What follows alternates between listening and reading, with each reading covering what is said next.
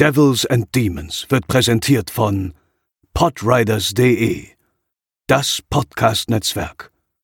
Diese Episode wird präsentiert von Deadline, das Filmmagazin, die Fachzeitschrift für Horror, Thriller und Suspense. Jetzt im Kiosk oder online unter deadline-magazin.de. Moin Moin und herzlich willkommen zur 255. Episode von Devils and Demons, der Horrorfilm-Podcast. Ich bin der Chris und bei mir sind heute zum einen Theresa. Hallo. Und zum anderen Pascal. Moin Moin. Ja, und wir bewegen uns quasi heute in die Golden Age des Slashers, also auf den Höhepunkt der Slasher-Zeit zu. Das waren die Jahre 1981 und 1982. Und im Jahr 1982 wurde eine der ja, vielleicht unterschätztesten Slashereien überhaupt ins Leben gerufen, nämlich die Slumber Party Massacre Reihe. Und äh, das Besondere daran ist, dass bei allen vier Filmen, äh, die wir heute besprechen werden aus dieser Reihe, äh, auf, sowohl auf dem Regiestuhl als auch an der Schreibmaschine für Skript immer eine Frau saß. Also wir haben hier re vier Regisseurinnen und vier Autorinnen, was sich mal mehr oder mal weniger bemerkbar macht bei diesem Film, aber auf jeden Fall sehr bedeutsam für die Rolle von Frauen generell im Horrorfilm-Genre. Und ähm, ja, was es damit auf sich hatte, das hört ihr nach unserem Intro.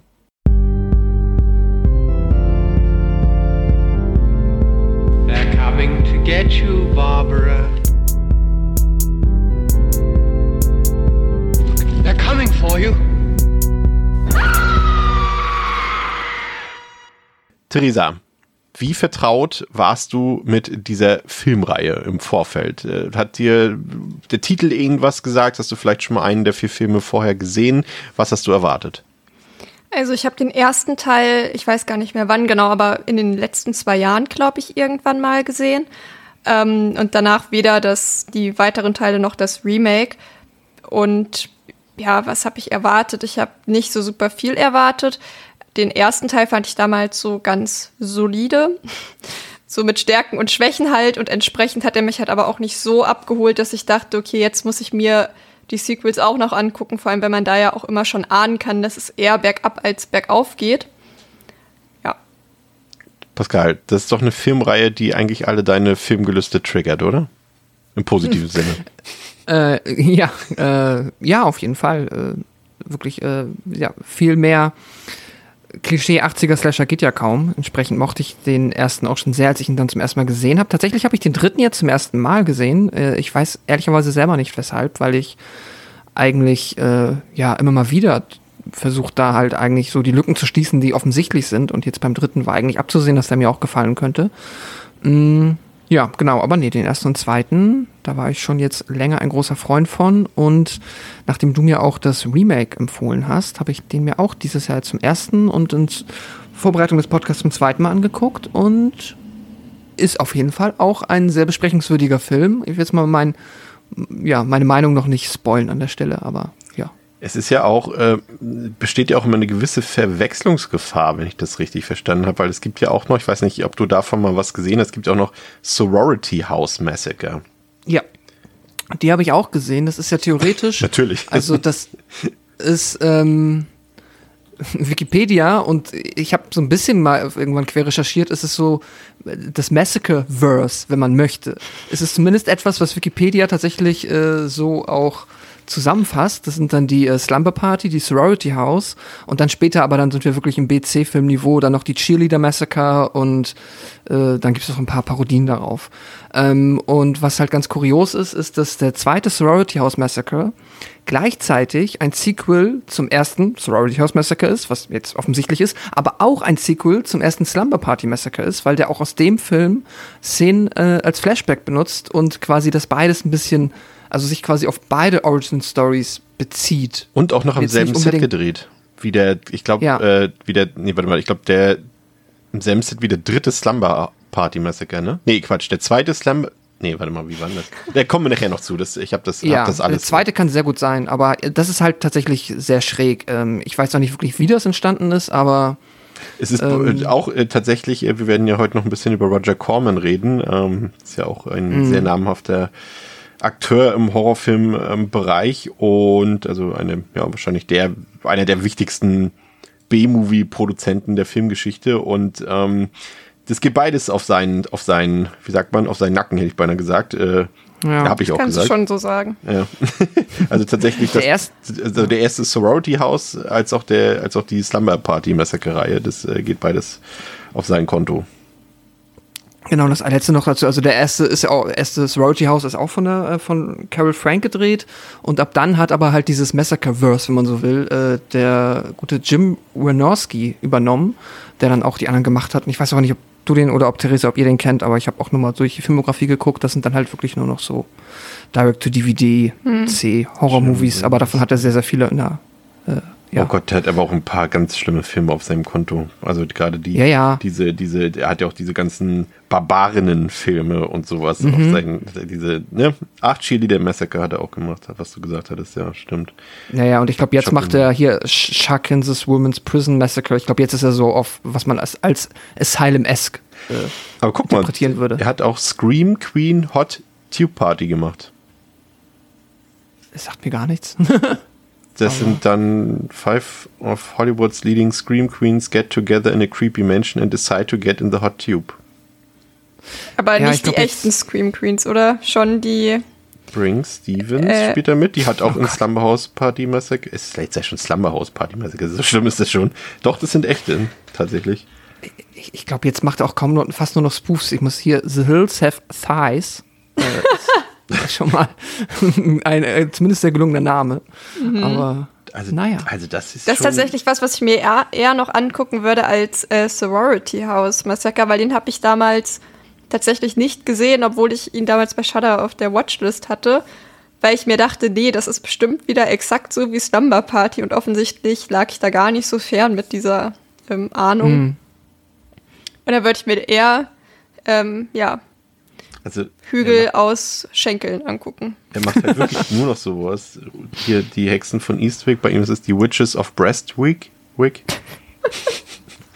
Alabama Jones. Hier Bear Wench Project. Also es ist alles sehr, ähm, sag ich mal, eine konsequente Fortführung von den Sachen, die wir heute besprechen, würde ich mal sagen. Ähm, fa- fangen wir doch mal an mit dem ersten Film, Slumber Party Massacre. Ich, ich, also wenn ich zwischendurch mal Slumber House Party Massacre oder sowas sage, seid mir nicht böse, das äh, passiert irgendwie automatisch bei mir. Also Slumber Party Massacre aus dem Jahre 1982 hat auf Letterboxd eine 3,1 von 5 auf der IMDb eine 5,6 von 10, hat 250.000 Dollar gekostet, ist tatsächlich offiziell in Deutschland bis heute unveröffentlicht. Ähm, und das Kuriose ist, äh, zumindest wenn man den Film kennt, äh, der ist sogar beschlagnahmt in Deutschland. Also die britische DVD ähm, hat man in Deutschland beschlagnahmt und äh, obwohl diese selbst eigentlich auch um, ich glaube, zwei oder drei, nee, 20, 30 Sekunden gekürzt war, aber trotzdem ähm, ist es in Deutschland beschlagnahmt worden. Wenn ihr den Film sehen wollt, äh, es gibt äh, aktuell in Österreich gibt es ein paar Mediabook-Auflagen davon. Leider, kann, also man konnte ihn bis vor ein paar äh, Wochen noch auf Shudder sehen, wenn man ein VPN benutzt hat. Das geht ja aktuell leider nicht, aber wenn das irgendwann vielleicht äh, demnächst wieder geht, kann man die auch da gucken. Alle Teile, also ähm, würde ich wahrscheinlich realistisch gesehen darauf warten, äh, zumindest erstmal um, um Probe zu schauen. Ähm, läuft 77 Minuten und äh, wir haben ja seit dem letzten Mal auch unsere Triggerwarnung. Ich weiß nicht, ob man die jetzt hier äh, großartig aussprechen sollte. Also es passiert das, was man von einem Slash erwarten sollte. Also sie bekommt viel nackte Haut zu sehen und es gibt auch ein paar sexuelle Andeutungen im Kontext mit äh, Waffengewalt. Vom Härtegrad her, Pascal, würde ich sagen, der erste Teil jetzt nicht besonders brutal. Ich glaube schon, dass alle, die gerne Horrorfilme gucken, den problemlos gucken können. Ne? Ja, würde ich auch sagen. Also, ja, 80er Slasher Durchschnitt, I don't know. Also ich denke mal, wenn man mit dem Freitag der 13. mit den meisten klarkommt, dann kommt man hier auch klar. Ja, würde ich auch sagen. Pascal, worum geht's im ersten Teil? Los Angeles. Hier führt Trish ein ganz normales Leben. Sie geht zur Highschool mit ihren Freundinnen, spielt Basketball, interessiert sich für Jungs und hat gerne Spaß. Doch damit soll es schon bald zu Ende gehen, denn der Serienkiller Russ, Russ Thorne ist ausgebrochen und ist schon auf dem Weg, sich neue Opfer zu suchen. Ihm kommt es gelegen, dass Trish für sich und ihre Freundinnen am Abend eine Pyjama-Party veranstaltet, da ihre Eltern übers Wochenende verreist sind. Nur der suspekte Nachbar Mr. Content sieht ab und zu nach den Rechten. Schon bald gibt es im Umkreis der Highschool die ersten Opfer von Thorn zu verzeichnen und nach Einbruch der Dunkelheit macht er sich auf, um auch den jungen Schülerinnen auf ihrer Party nach dem Leben zu trachten. So ganz ohne Jungs kommt die Party aber nicht aus. Zwei Mitspieler schauen Mitschüler. klammheimlich durch Mitschüler schauen klammheimlich durch die Fenster, um nackte Tatsachen vor die Augen zu bekommen. Als sie den Mädels einen Streich spielen wollen, werden sie erwischt und dürfen zur Belohnung spontan mitfeiern, geraten aber ebenfalls ins Visier vom Killer Ross Thorne. Nach und nach werden die Highschool-SchülerInnen mit einer Bohrmaschine zur Strecke gebracht und erst Nachbarin Valerie, die eine Einladung zur Party ausschlägt, kann sich Thorne entgegenstellen und ihre Sch Schwester Trish und sich selbst retten. Ja, ich würde sagen, Theresa, dass äh, eines der wichtigsten Aspekte der ganzen Filmreihe äh, und ein Aspe das ist ein Aspekt, der auch zum Gelingen der Filmreihe beiträgt, ist die begrüßenswert kurze Laufzeit aller Filme, oder? Auf jeden Fall. Also ich habe auch erst gedacht, dass ich vielleicht einen geschnittenen Film sehe, ähm, weil der einfach nur 75 Minuten geht. Aber das ist auch so, das braucht einem nicht verdächtig vollkommen. Der geht einfach nur 75 Minuten. Und ich fand es auch tatsächlich relativ angenehm, weil er halt nicht künstlich in die Länge gestreckt wird. Man hätte da schon noch irgendwie eine Viertelstunde draufpacken können. Ob man die sinnvoll hätte gestalten können, ist halt nochmal eine andere Frage. Und ich bin eigentlich ganz froh drum, dass sie es einfach gelassen haben. Einfach gesagt haben, okay, wir füllen jetzt das an Zeit, was wir gefüllt bekommen. Und wenn das Ding nicht 90 Minuten ist, ist es auch wurscht so. Ja, und im, im Zeitalter des Streamings äh, muss man ja auch sagen, äh, ist das eine Filmreihe, um schon mal so den, den, den, die Brücke zu schlagen zu allen Teilen, Pascal, sehr gut bingebar, ne? Also die kann man wirklich äh, Hm. gefühlt, also ich glaube, der erste geht 75, der zweite irgendwie 77, wir haben, nee, welcher war denn das? Der, dritt, der der, zweite geht auch 77, Ja. der dritte geht, glaube ich, 87. Aber auch nur diese, diese langweilige R-Rated-Version. Also es gibt da ja die, die, die tatsächlich, also da kann man ja die kürzere Version problemlos gucken, weil sie keine Gewaltschnitte hat. Das ist, äh, da reden wir später noch drüber. Da gibt es zwei Schnittfassungen auf jeden Fall. Äh, kann man also, wenn man will, auch auf, auf knapp 78 Minuten runterrudern. Ich glaube jetzt das, das 2021er war jetzt 80 oder 83 Minuten irgendwie. Also das kann man wirklich an einem Abend, wenn man so will, eigentlich schon fast durchrocken, ne? Ja, absolut. Einerseits einfach aufgrund der äh, kurzen Laufzeiten und dazu strengen die Filme halt auch nicht an. Also im Worst Case, weil es dann halt, was gewisse Aspekte angeht, natürlich schon sehr oft more of the same ist, kann man sich daran dann irgendwie abnutzen, aber wenn man wiederum auch daran Spaß hat und ein bisschen was anders ist ja, macht ja schon jeder Film. Also ist ja nicht so, dass das jetzt wirklich immer wieder das Gleiche ist, sondern ja, dann glaube ich, kann man da auf jeden Fall einen guten, entspannten Filmabend haben, ohne dass man jetzt da bei Kopfschmerzen bekommt oder nach dem dritten irgendwie halt schon zusammenfällt. Also ja, definitiv. Ich würde würd fast sagen, ich würde hier den, den Aspekt des Fun-Slashers sogar fast erweitern auf einen Party-Slasher. Ich glaube, da kann man echt so, wenn man äh, so eine Horrorfilm-Party macht, irgendwie mit ein paar Leuten, äh, eignet sich das hervorragend dafür, das irgendwie irgendwie am Stück, ja gut, ja doch am Stück kann man schon durchgucken. Aber ähm, nochmal zum Hintergrund. Ähm, wir hatten ja erwähnt, dass ähm, das natürlich eine Reihe ist, die äh, dadurch vor allem wahrscheinlich auch über die Jahrzehnte so präsent geblieben ist, weil sie eben von äh, Frauen gedreht und geschrieben wurde.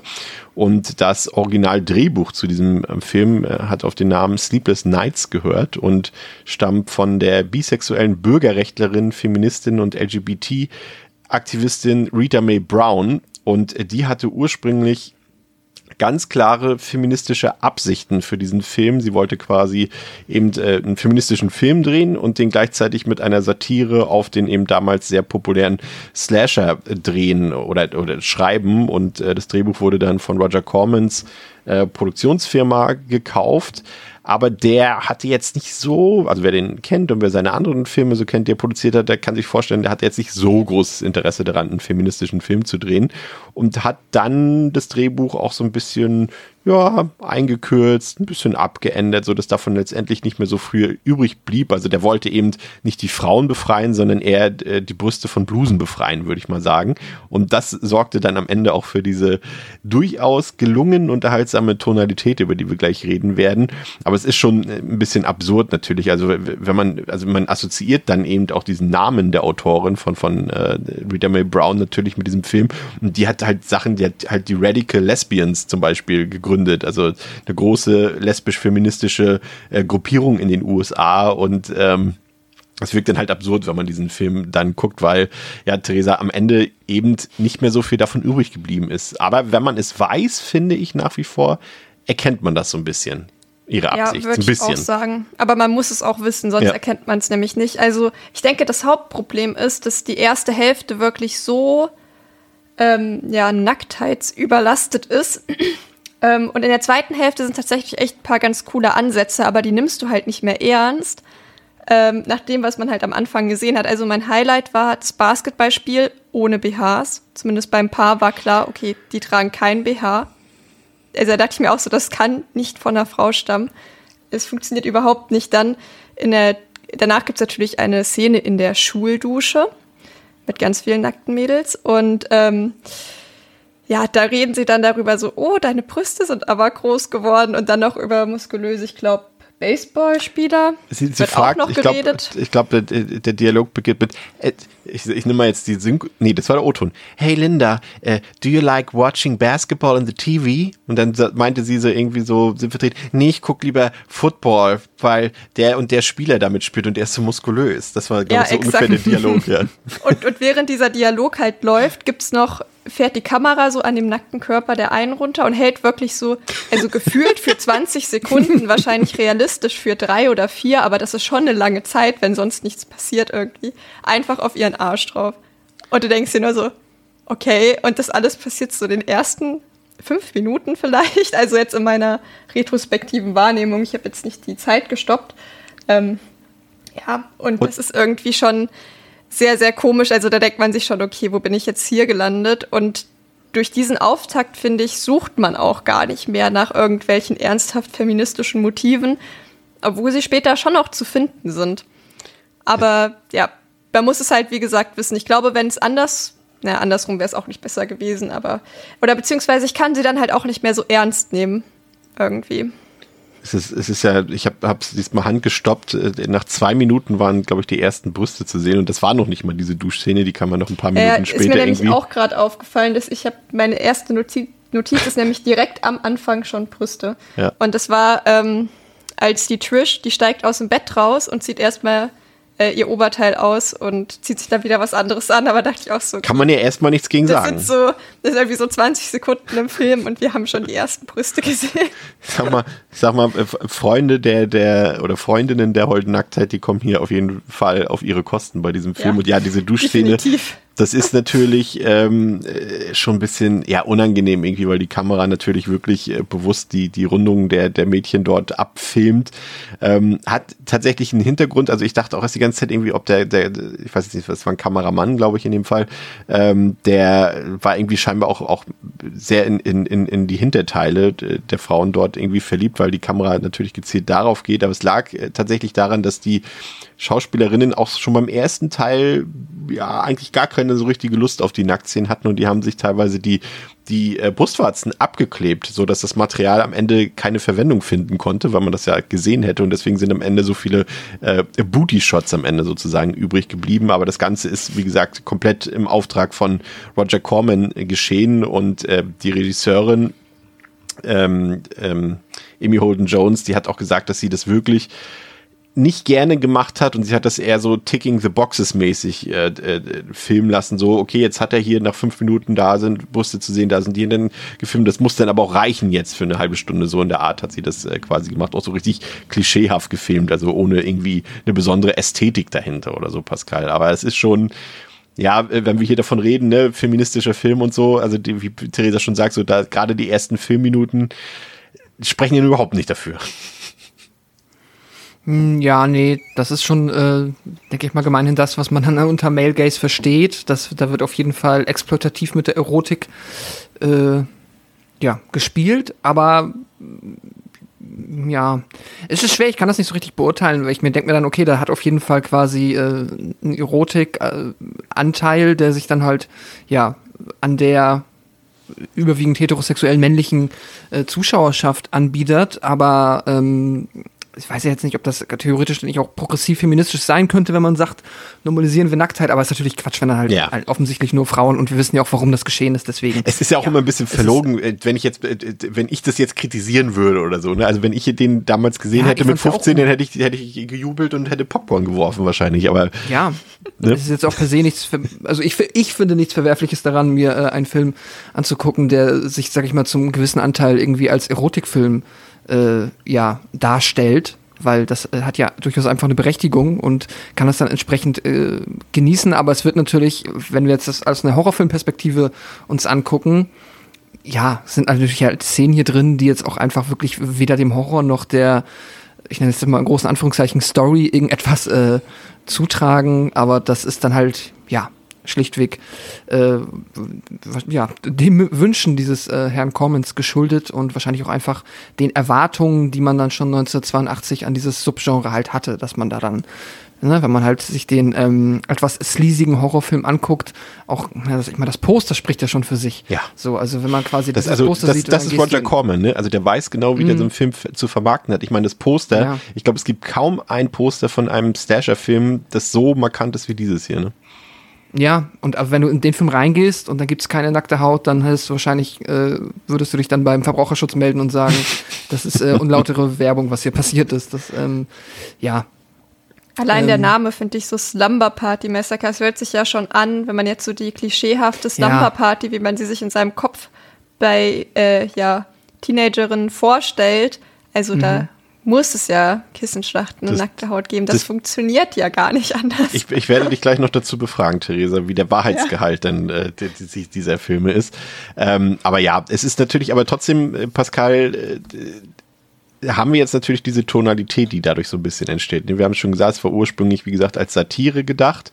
Das merkt man, wie ich finde, auch. Ähm, aber gleichzeitig äh, hat Amy Holden jo Jones eben, sie Corman hat sie ja quasi so ein bisschen damit gelockt. Sie hat ja eigentlich schon angefangen mit Spielberg äh, zu drehen. Sie hatte ja äh, den Schnitt äh, angefangen für E.T., hat das dann aber abgebrochen, um eben diesen Film zu drehen, um dann einen größeren Schritt im Filmbusiness zu machen und hat das Ganze dann als äh, ernsthaften Slasher inszeniert. Und ich finde, diese Mischung aus beidem macht den Film irgendwie am Ende so toll, weil er ähm, quasi diesen Satire-Part eines Scary Movie eines späteren schon enthält. Also sind schon halt wirklich super klischeehafte Slasher-Szenen drin, ne, die wir halt in diesen mm. vorherigen vier Jahren des Slashers, also in der Post-Halloween-Phase erlebt haben, aber gleichzeitig eben einen brutalen, fiesen Slasher draus gemacht haben. Ich finde, darin liegt gerade der Reiz. Aber ich finde durchaus, dass man den als Parodie immer noch erkennt irgendwie. Ja, ohne dass er lächerlich ist. Ja, also das, dieses Self-Aware, diese Self-Awareness ist auf jeden Fall mit drin. Ich finde das auch für 82 halt, ja, tatsächlich schon vergleichsweise früh, aber ähm, es ist dann halt wahrscheinlich einfach doch, wenn man überlegt, klar, vier Jahre zwischen Halloween und diesem Film. Ja, da kam bestimmt, dann, bestimmt 300 Slasher in diesen vier Jahren raus. Ja, naja, eben. Also das ist dann ja doch, äh, klingt irgendwie halt so aus der Retrospektive irgendwie, als wäre es direkt danach gedreht worden, aber das ist halt schon Zeit, wo sich dann so ein Genre ja, wo sich das Genre ja etabliert hat und entsprechend schnell wird dann auch, wird dann auch schon in den 80ern dann darauf, ja, auf so eine Metaebene reagiert. Ähm, ich mag aber halt auch tatsächlich insgesamt, dass es, es ist ein bisschen self-aware, es ist so ein bisschen, ähm, ja, es ist ein bisschen dieses, dieser, noch kein Spoof, aber schon dieser Gedanke drin, dass wir halt uns manchmal nicht so richtig ernst nehmen, ne? Zum Beispiel nochmal, wenn wir später an diese Pizzaszene denken oder ja. so. Aber gleichzeitig haben wir dann auch äh, genug genug ernsthaften Slasher da drin, als dass wirklich das auch darüber funktioniert und ja, es ist, nee, eigentlich, wie du gesagt hast, wirklich eine äh, gelungene Mischung. Es ist, äh, ja, schön. Es gab, es gab wohl auch ähm, richtig Theater um den Film, als der rauskam, weil er eben äh, genau auf dem Höhepunkt ähm, dieser Proteste damals rauskamen, als eben Frauen auf die Straße gegangen sind äh, gegen Gewaltdarstellung und äh, gegen Misogynie im, im, im Kino. Und genau da kam der Film raus und da, da hat er natürlich jetzt nicht unbedingt positiven Anklang gefunden und äh, das äh, kann ich mir auf jeden Fall ganz gut vorstellen. Aber kommen wir mal zu den äh, ja Figuren, äh, Theresa. Ähm, prinzipiell fand ich jetzt eigentlich, dass von den von den, sowohl von den Mädchen als auch von den Jungs keine Figur so richtig genervt hat. Also so in dem Sinn, dass ich jetzt keiner Figur irgendwie den, den Filmtod gegönnt habe. Die waren natürlich, die, die Schauspielerinnen und Schauspieler waren natürlich alle wieder viel zu alt für ihre Rollen. Da brauchen wir, glaube ich, nicht großartig drüber diskutieren. Aber ich fand es im, im, in dem Sinne grundsolide einfach so. Also die Valerie, die hat für mich als Final Girl getaugt. Ihre Schwester, die im zweiten Teil dann noch eine andere Rolle spielt, die fand ich ein bisschen komisch, weil sie irgendwie, das war halt ganz merkwürdig. Die war, sollte, glaube ich, eine Achtjährige oder eine Zehnjährige spielen, aber die Schauspielerin war, glaube ich, schon 20 oder irgendwie sowas. Das hat wirklich ganz seltsam.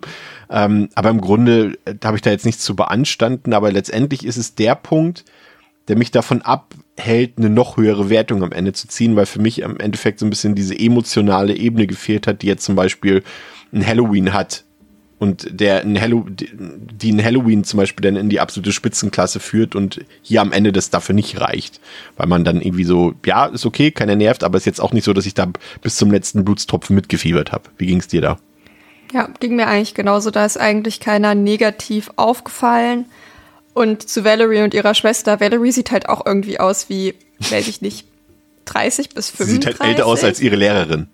Ja, diese Lehrerin, das ist auch nochmal eine komische Geschichte. Da kommen wir vielleicht auch nochmal drauf zu sprechen. Die war auch irgendwie ein bisschen fehl am Platz, meiner Meinung nach. Aber ja, ich habe das auch nicht so richtig verstanden. Ich dachte vielleicht so, ja, die sind sollten vielleicht alle so 17 sein und die Schwester ist vielleicht so 13. So hätte ich es interpretiert, aber passt natürlich vorne und hinten alles eigentlich nicht. Ähm, ja, und halt die ähm, Jungs, die dann auch zur Party dazu kommen, die sind schon nicht super angenehm, meiner Meinung nach. Aber das sollen sie ja auch im Grunde genommen nicht sein. Also da gibt's dann halt auch so diese Szene, wo sie dann halt so durchs Fenster reinlinsen und gucken so, oh, was geht denn da? Ne, was machen denn die Mädels ja. bei der Pyjama-Party? Er lohnt sich natürlich auch reinzugucken. Wir haben schon über den Booby-Count gesprochen. Ähm, ähm, zumindest aus deren Sicht. Da können Aber wir so viel einführen. Wir, wir müssten für diese Episode eigentlich den, also das Instrument, um also wir haben eine Einheit, die haben wir uns schon im Vorfeld überlegt, das sind die Boobs per Minute, BPM, ganz klar. Und ich weiß nicht, womit wir das messen. Ich hätte jetzt gesagt mit einem Booby-Meter. Ja, wahrscheinlich. Das ist das, ähm, das richtige Messinstrument für, dieses, für diese wichtige Einheit. Ja, nee, auf jeden Fall wirken die dadurch jetzt nicht sehr sympathisch, aber es ist egal. Also es ist ja irgendwie eh relativ klar, oder so war es für mich zumindest. Es gibt ein Final Girl vermutlich und die Typen sterben eh und dann ist es auch Wumms irgendwie. Sie machen jetzt auch nichts, was im Slasher-Rahmen so unmöglich ist, dass man sie jetzt so richtig abgrundtief hassen würde. Sie sind eher so, ich hätte auch gut auf sie verzichten können, aber naja. Pascal, wie ging es dir mit den Mädels und Jungs? Hm, ähnlich. Ich fand äh, die Mädels eigentlich größtenteils durch die Bank ziemlich cool. Bei der kleinen Schwester, ja, das hatte ich auch definitiv das Problem, dass ähm, da auch einfach von der Charakterzeichnung, wie sie dann halt auch, also wie sie sich halt selber spielt, ähm, das passt nicht, weil du hast nicht das Gefühl, dass da dieser Altersunterschied ist, wie man wie es äh, dann angebracht wäre. Also es wird so gespielt, wie als wäre es halt wirklich noch ein präpubertäres Kind, aber das sieht halt nicht so aus. Also es, es fühlt sich manchmal so ein bisschen an, wie als ob sie halt ja eine jüngere Version von sich spielt. Das ist ist seltsam, ist tatsächlich schräg. Davon ab, aber ähm, finde ich die äh, ja die, äh, genau, die Frauen, die ihre Pyjama-Party machen, finde ich alle cool. Und bei den Jungs ist es, finde ich, eigentlich genau das, was Theresa gesagt hat. Das ist halt für mich, ähm, ja, du hast die äh, notgeilen, pubertären Duschberg-Jungs, die halt dann das machen, was sie entsprechend machen. Und das heißt, sie gucken durchs Fenster, sie spannen und bekommen dann dafür aber ja immerhin äh, ihre mehr oder weniger gerechte Strafe. Aber sie haben ja noch äh, dieses so, ich finde, sie haben noch, das ist immer der Unterschied für mich, sie haben noch dieses Pubertäre, was du eben schon gesagt hast, ähm, was irgendwie noch so einen gewissen, ich will nicht sagen Charme hat, aber so einen naiven Charme hat. Die sind noch, haben noch nicht dieses, es gibt ja diese Figuren, die dann etwas älter manchmal sind, die dieses Machohafte haben, die dann halt wirklich auch sexistisch unterwegs sind und toxisch. Und das ist hier noch dieses pubertäre Gehabe, was ich irgendwie noch dulden kann, finde ich. Weil wir, wir gerade wir beide, glaube ich, wissen, dass das irgendwie teilweise nicht zu verhindern ist bei Jungs in dem Alter. Ja, ja, ja, genau. Also es ist, es fühlt sich für mich, aber ich darf, ja, also ich, ich finde es in Ordnung. So, es ist, es ist, passt so und äh, die werden dann ja auch nicht als Helden dargestellt, sondern ähm, sind ja halt, also ich finde, der Film ist auch hier self-aware genug, um zu wissen, okay, wir haben diese Jungs, aber die sind halt auch ätzend so. Ja. Also, beziehungsweise die, ja, doch.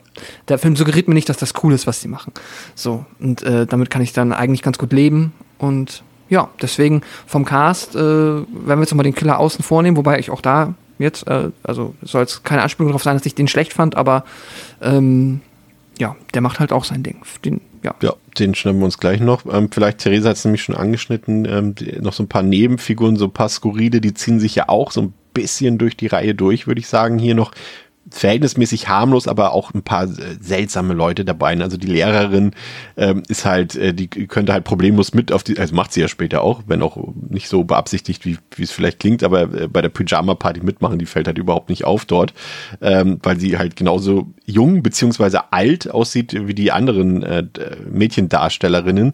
Und äh, ich habe diese, es gibt eine Szene, die ich richtig hasse an diesem Film, das ist, als die Lehrerin nach Hause kommt und äh, feststellt, dass ihr Türspion gerade eingebaut wird und natürlich mit einer Bohrmaschine. Also das ist ganz grässliches Foreshadowing der übelsten Sorte.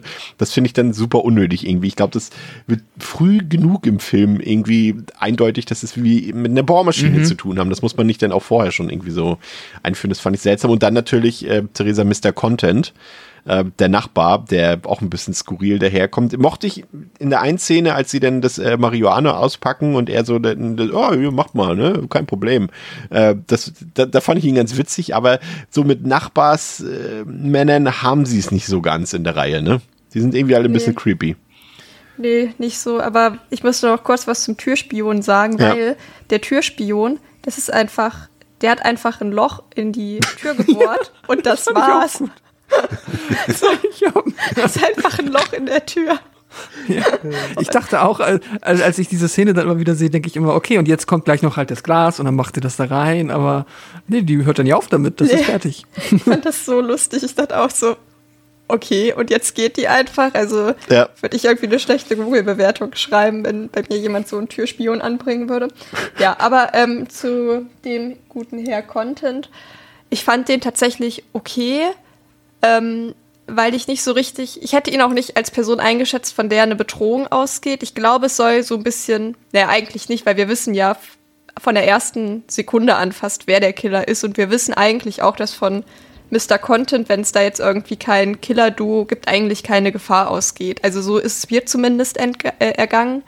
Entsprechend habe ich den auch nicht so problematisch bewertet. Wenn jetzt nicht klar gewesen wäre, wer der Killer ist, dann wäre der mir, glaube ich, sehr verdächtig vorgekommen. Ähm, vielleicht noch mal kurz so ein bisschen zum Kontext. Also der soll halt ein bisschen auf äh, Trish aufpassen, wenn ihre Eltern halt weg sind und so ein bisschen drauf gucken, dass das Haus nicht abfackelt und ähm, so die Ansprechperson sein. Und ja, der ist okay, finde ich. Aber ich glaube halt auch, dass er okay ist, eben weil wir schon wissen, dass er im Grunde genommen nicht der Killer ist und ich nicht mit einem zweiten Killer gerechnet habe. Ich sag mal so, im Vergleich zu dem Nachbarn aus Teil 3 ist er noch von der harmlosen Sorte, würde ich sagen. Ja, aber Teil 3 wissen wir ja auch nicht, wer der Killer ist. Ja, das aber stimmt. das ist ein Problem von Teil 3, auf das wir gleich nochmal zu sprechen kommen. dann, dann kommen wir doch mal ähm, zum Killer Pascal. Also prinzipiell würde ich mal sagen, dass hier nicht der Killer der Star der Show ist, sondern die Waffe des Killers ist äh, der Star der Show. Äh, der Killer per se, hier Russ Thorne, ja, ich finde, er wirkt ein bisschen belanglos, auch weil sie ihn jetzt nicht besonders mysteriös inszenieren. Das ist ja irgendwie nach zehn Minuten klar, wer das ist. Mhm. Nee, wer das ist, ist eigentlich schon nach einer Minute klar, weil es im Radiospot läuft. Gleich am Anfang, ja, Rothorn ist hier ausgebrochen, bla bla bla und ist auf äh, Murder Spree hier, Killing Spree. Äh, da ist schon klar, das wird wahrscheinlich der sein. Und dann sehen wir ihn aber halt auch schon in seiner ganzen Pracht nach zehn Minuten, als er dort äh, das äh, erste Mädchen, glaube ich, da in dem Auto doch, da, um, nee, nicht an dem Auto. Mhm.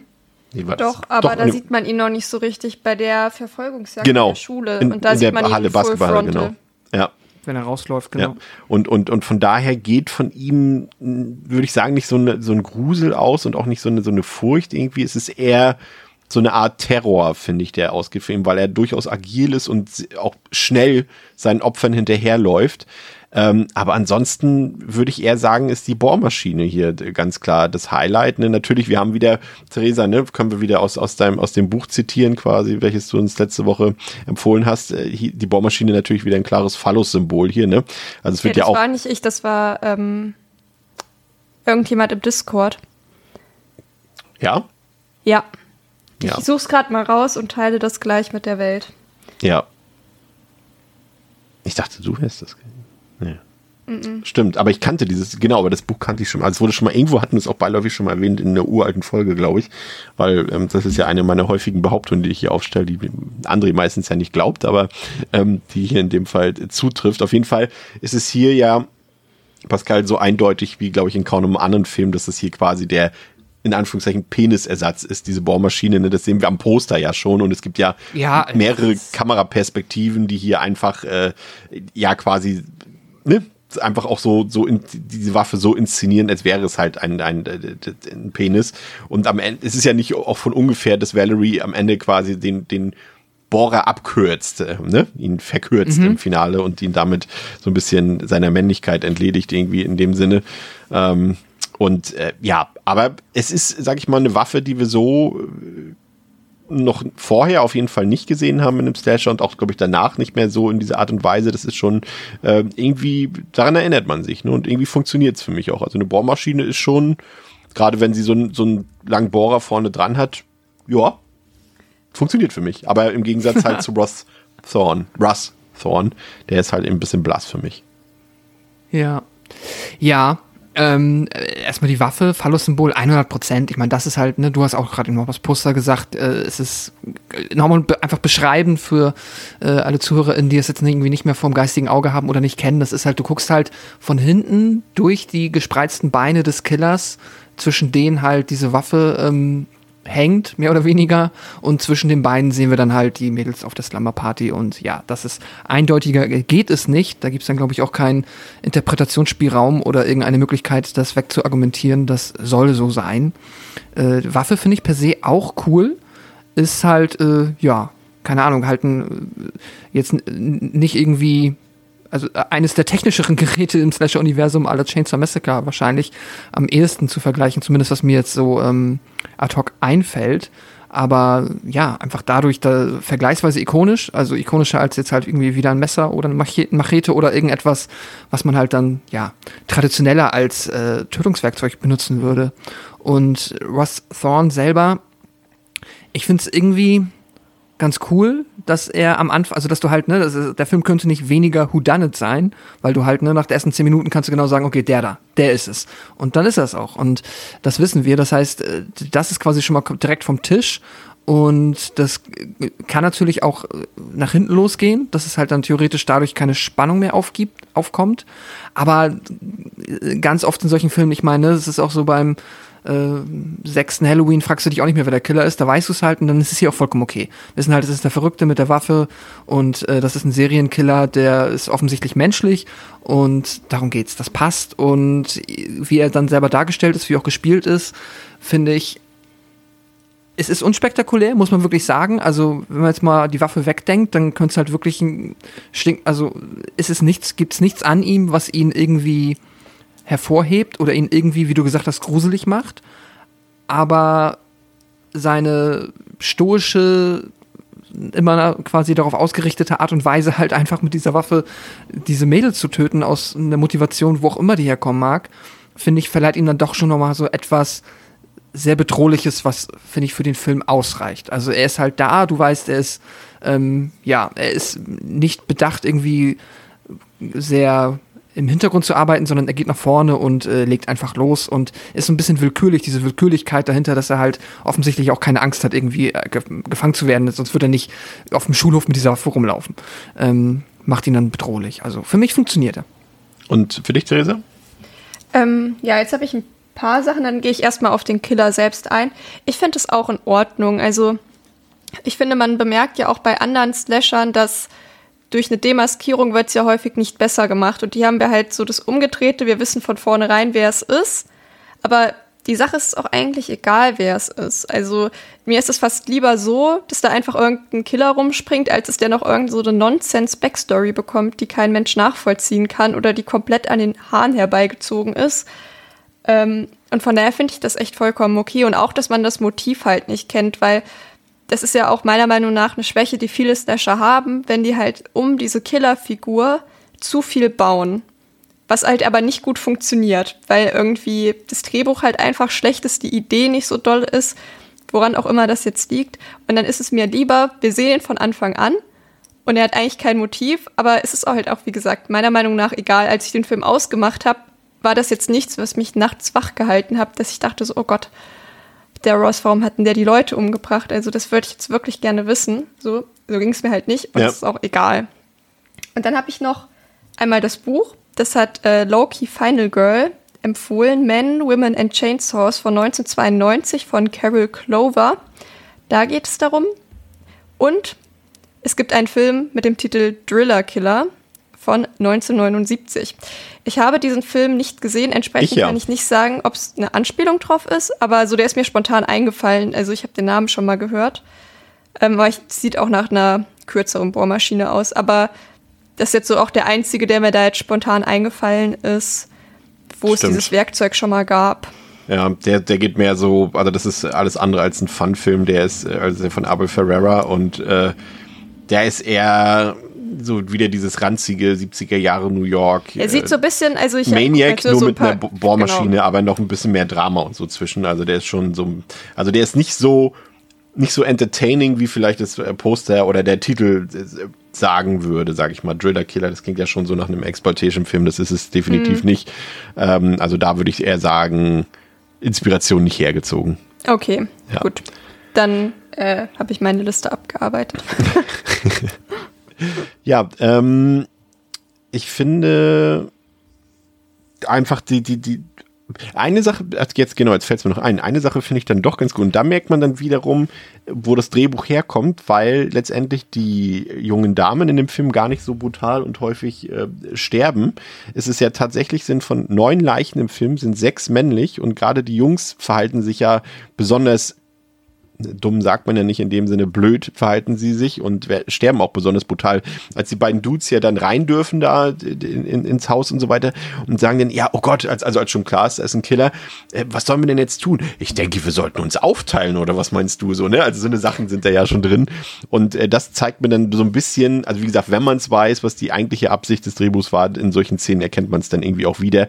Aber ich finde einfach die Stärke des Films, Pascal, ist einfach, dass der Film maximal auf Reize und auf Effektivität runtergebrochen wurde. Und darin liegt irgendwie die Stärke für mich vom Film. Der will, wie Theresa hat es vorhin schon so schön gesagt, der will gar nicht mehr äh, als das. Der will uns nicht irgendwas besonderes Tiefgründiges erzählen. Der versucht es auch gar nicht erst. Es ist einfach nur Kills, nackte Haut, ein paar Gags und das war's. Und das funktioniert. Ja, genau. Das ist auch einfach das, was mich dann, ähm, was mir so gut gefallen hat an dem Film, dass er halt, ja, seinen größten Hauptwert einfach, äh, sein, oh Gott, sein Hauptaugenmerk auf die Unterhaltung setzt. Und äh, für mich funktioniert das. Ich, wenn man dann, ja, ich, ich mag das Setting, es ist dieses amerikanische Suburban-Setting, es ist quasi ein Partyfilm, Pyjama-Party, wie auch immer.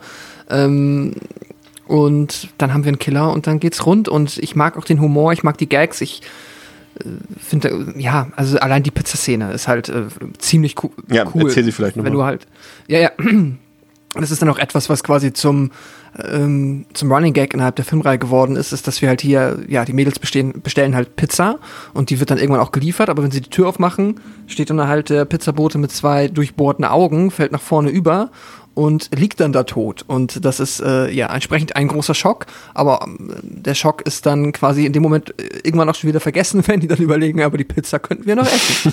und äh, dann sitzen die halt neben der Leiche und snacken die Pizza und das ist halt so dieser ja, dieser Humor, den, der den Film so ein bisschen mitträgt und das mag ich sehr. Das ist irgendwie sehr leicht und nimmt ihn dann halt, ja, unterscheidet ihn halt dann von, ja, einfach anderen Genrevertretern, die wesentlich ernster mit, mit, mit solchen Themen umgehen und macht ihn dann halt, ja, locker leicht unterhaltsam. Und Ja. da ist dann halt der Fun rauszuziehen, beziehungsweise das macht ihn dann wahrscheinlich zum Fun-Slasher. Und da ist er halt wirklich, finde ich, ja, eigentlich so ein Vorzeigevorbild, wie man das machen kann. Ähm, ja, und das ist super. Ich finde, ein paar Sachen äh, würde ich noch äh, kritisieren wollen, weil handwerklich ist der Film eher so mittelmäßig, würde ich sagen. Also vor allem der, der Score, der stammt übrigens vom Bruder der Regisseurin und der hat das Ganze wohl mit einem kleinen Casio-Synthesizer aufgenommen. Und so klingt's auch. Also ich finde, der Score ist jetzt nicht unbedingt der Oberhit. Äh, Und gleichzeitig habe ich ihn dann an manchen Stellen vermisst, weil ich habe das Gefühl gehabt, dass der Film in ganz vielen Szenen einfach super still ist. Wo dann einfach nichts zu hören ist. Irgendwie gefühlt, da läuft keine Musik, da redet keiner und das fand ich irgendwie ein bisschen absurd. Aber er hat dann so ganz kleine Sequenzen drin, wo ich denke, ja, da haben sie sich dann aber wieder gute Gedanken gemacht, gerade was das Editing angeht, ähm, als der eine Loverboy-Typ da enthauptet wird und danach direkt auf den Mixer geschnitten wird, der die Daikiris macht. Mm. Das fand ich zum Beispiel wiederum richtig cool. Ähm, das ist mir auf jeden Fall noch aufgefallen und so ein paar, so eine ein paar Kleinigkeiten, die dann auch wieder dafür sprechen, was die eigentliche Absicht vielleicht mal war, als ähm, äh, Valerie's Schwester dort im, im, im Bett liegt und, und das Playgirl liest und äh, Sylvester Stallone auf dem Cover drauf ist. Das fand ich auch irgendwie, äh, irgendwie charmant so. Aber ja, handwerklich könnte der sicherlich etwas besser sein. Aber um mal direkt äh, vielleicht schon zum Fazit äh, überzugehen, ich finde schon, dass das ein, ein, ziemlich guter Film ist. Also der ist erstmal komplett unterhaltsam. Der ist äh, jetzt vielleicht nicht super brutal, aber der hat seine, seine, seine Gewaltspitzen auf jeden Fall. Der hat dieses 80s-Feeling komplett und ja, wie wir schon gesagt haben, das, normalerweise würden wir es vielleicht kritisieren, aber hier ist es echt eine Stärke des Films, dass er eben absolut keinen Tiefgang hat, dass der äh, wirklich aufs absolute Minimum reduziert ist, knackige Laufzeit, der hält nicht mal zurück, wer der Killer ist, da wird kein, kein irgendwas Mysteriöses, irgendein Mysterium aufgebaut, nichts davon. Ähm, dafür haben wir eine tolle Trademark-Waffe, die irgendwie diesen ja, die, die Gewalt und den Horror dann irgendwie nochmal ein bisschen spezieller macht. Ähm, ich kann es gar nicht anders sagen. Also das ist irgendwie schön verpackt und er hat trotzdem diesen satirischen Unterton irgendwie, ohne das Ganze ins Lächerliche zu ziehen. Und ich muss sagen, irgendwie gucke ich den super gerne. Ich finde den echt gut, muss ich sagen, und habe den jetzt auch, äh, glaube ich, auch mittlerweile schon auf vier, ja, vier Sterne aufgewertet. Mir macht das Spaß. Ich kann es nicht anders sagen, Theresa. Ich hoffe, es ging dir auch so. Ja, die Aber meiste Zeit. So. Ja, die meiste Zeit schon. Ähm, also jetzt soll ich jetzt auch direkt zum Fazit überleiten? Ja, Oder? gerne. Okay. Ähm, genau, also was mir jetzt erstmal gut gefallen hat, ist auch, dass er halt kurz und knackig ist. Dass er halt dadurch auch irgendwie sowas wie Spannung aufbauen kann, weil er halt nicht so viel Zeit mit ja, unnötigen Sachen verplempert. Er hat halt auch allein, allein dieser Ansatz, so dass man diesen Killer halt einfach sieht die ganze Zeit, finde ich eigentlich cool. Vor allem, wenn man jetzt bedenkt, dass es halt jetzt kein moderner Slasher ist. Ähm, die Kills sind eigentlich echt auch wir haben die jetzt gar nicht so genau besprochen, ganz cool alle, aber zum Teil auch echt relativ knackig. Also da ist kurz und knapp eigentlich ja. auch gut treffend. Da wird jetzt auch nichts großartig ausgeschlachtet.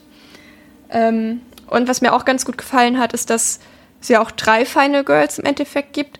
Und dass man das in der zweiten Hälfte schon auch merkt, dass sich die Frauen vor allem im Vergleich zu den Männern deutlich smarter ähm, verhalten. Yes. Zum Beispiel gehen sie alle zusammen in den Schuppen beim Stromausfall.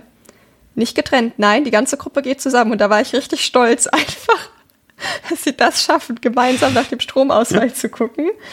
Ähm, und dann halt auch zum Beispiel, sie überlegen ja auch, dass die Valerie, die halt gegenüber wohnt, ob die, weil die kommt dann halt und ist ja erstmal, könnte einem ja helfen. Aber dann denken sie sich schon so, oh, aber was, wenn die mit dem Killer unter einer Decke steckt? Was ja irgendwie auch ein ja, weiß nicht, ob es ein realistischer Gedankengang ist, aber es war auf jeden Fall sowas, wo, glaube ich, in anderen Filmen Leute schon drüber gestolpert sind, dass sie halt den falschen Leuten vertraut haben und dass sie das halt an dem Punkt nicht gemacht haben. Fand ich auch cool. Ähm, und ich hätte noch irgendwas, wo sie sich besonders smart verhalten haben. Ach, und generell einfach, dass die sich saugut wehren können. Und da auch direkt mit einem Baseballschläger dann drauf losschlagen. Es dauert zwar ein bisschen, bis sie erfolgreich sind, aber das ist eine andere Geschichte sie geben sich sehr viel Mühe und machen das alle sehr, sehr gut. Und was halt negativ ist, halt halt, ja, dieser übertriebene Male Gaze am Anfang ist halt ja. einfach unnötig, so wo man sich denkt, so, okay, ja. Aber du merkst halt auch dadurch, dass es fast nur am Anfang ist, merkst du richtig, dass die Regisseurin das einfach abhaken wollte, ne? ja, Thema. ja, genau, genau. Und deswegen äh, ist so diese komplette erste Hälfte, die mir so ein bisschen gegen den Strich geht. Und was mich richtig doll genervt hat, sind die ganzen falschen Scares in dem oh, Film. Oh ja. Wir haben zum Beispiel eine Katze mit dem Namen Muffin, wo ich mich frage, ob die Muffin heißt, weil der Hund aus Freitag der 13.2 auch Muffin heißt. Ich weiß es nicht. Auf jeden Fall weiß ich nicht, ob das ein Zufall ist. Ich wollte es nur mal sagen. Und die springt aus dem Schrank raus, wo es so richtig, kommst du dir so richtig verarscht vor. Da gab es noch irgendjemand, der auf einmal am Fenster steht und so. Ja.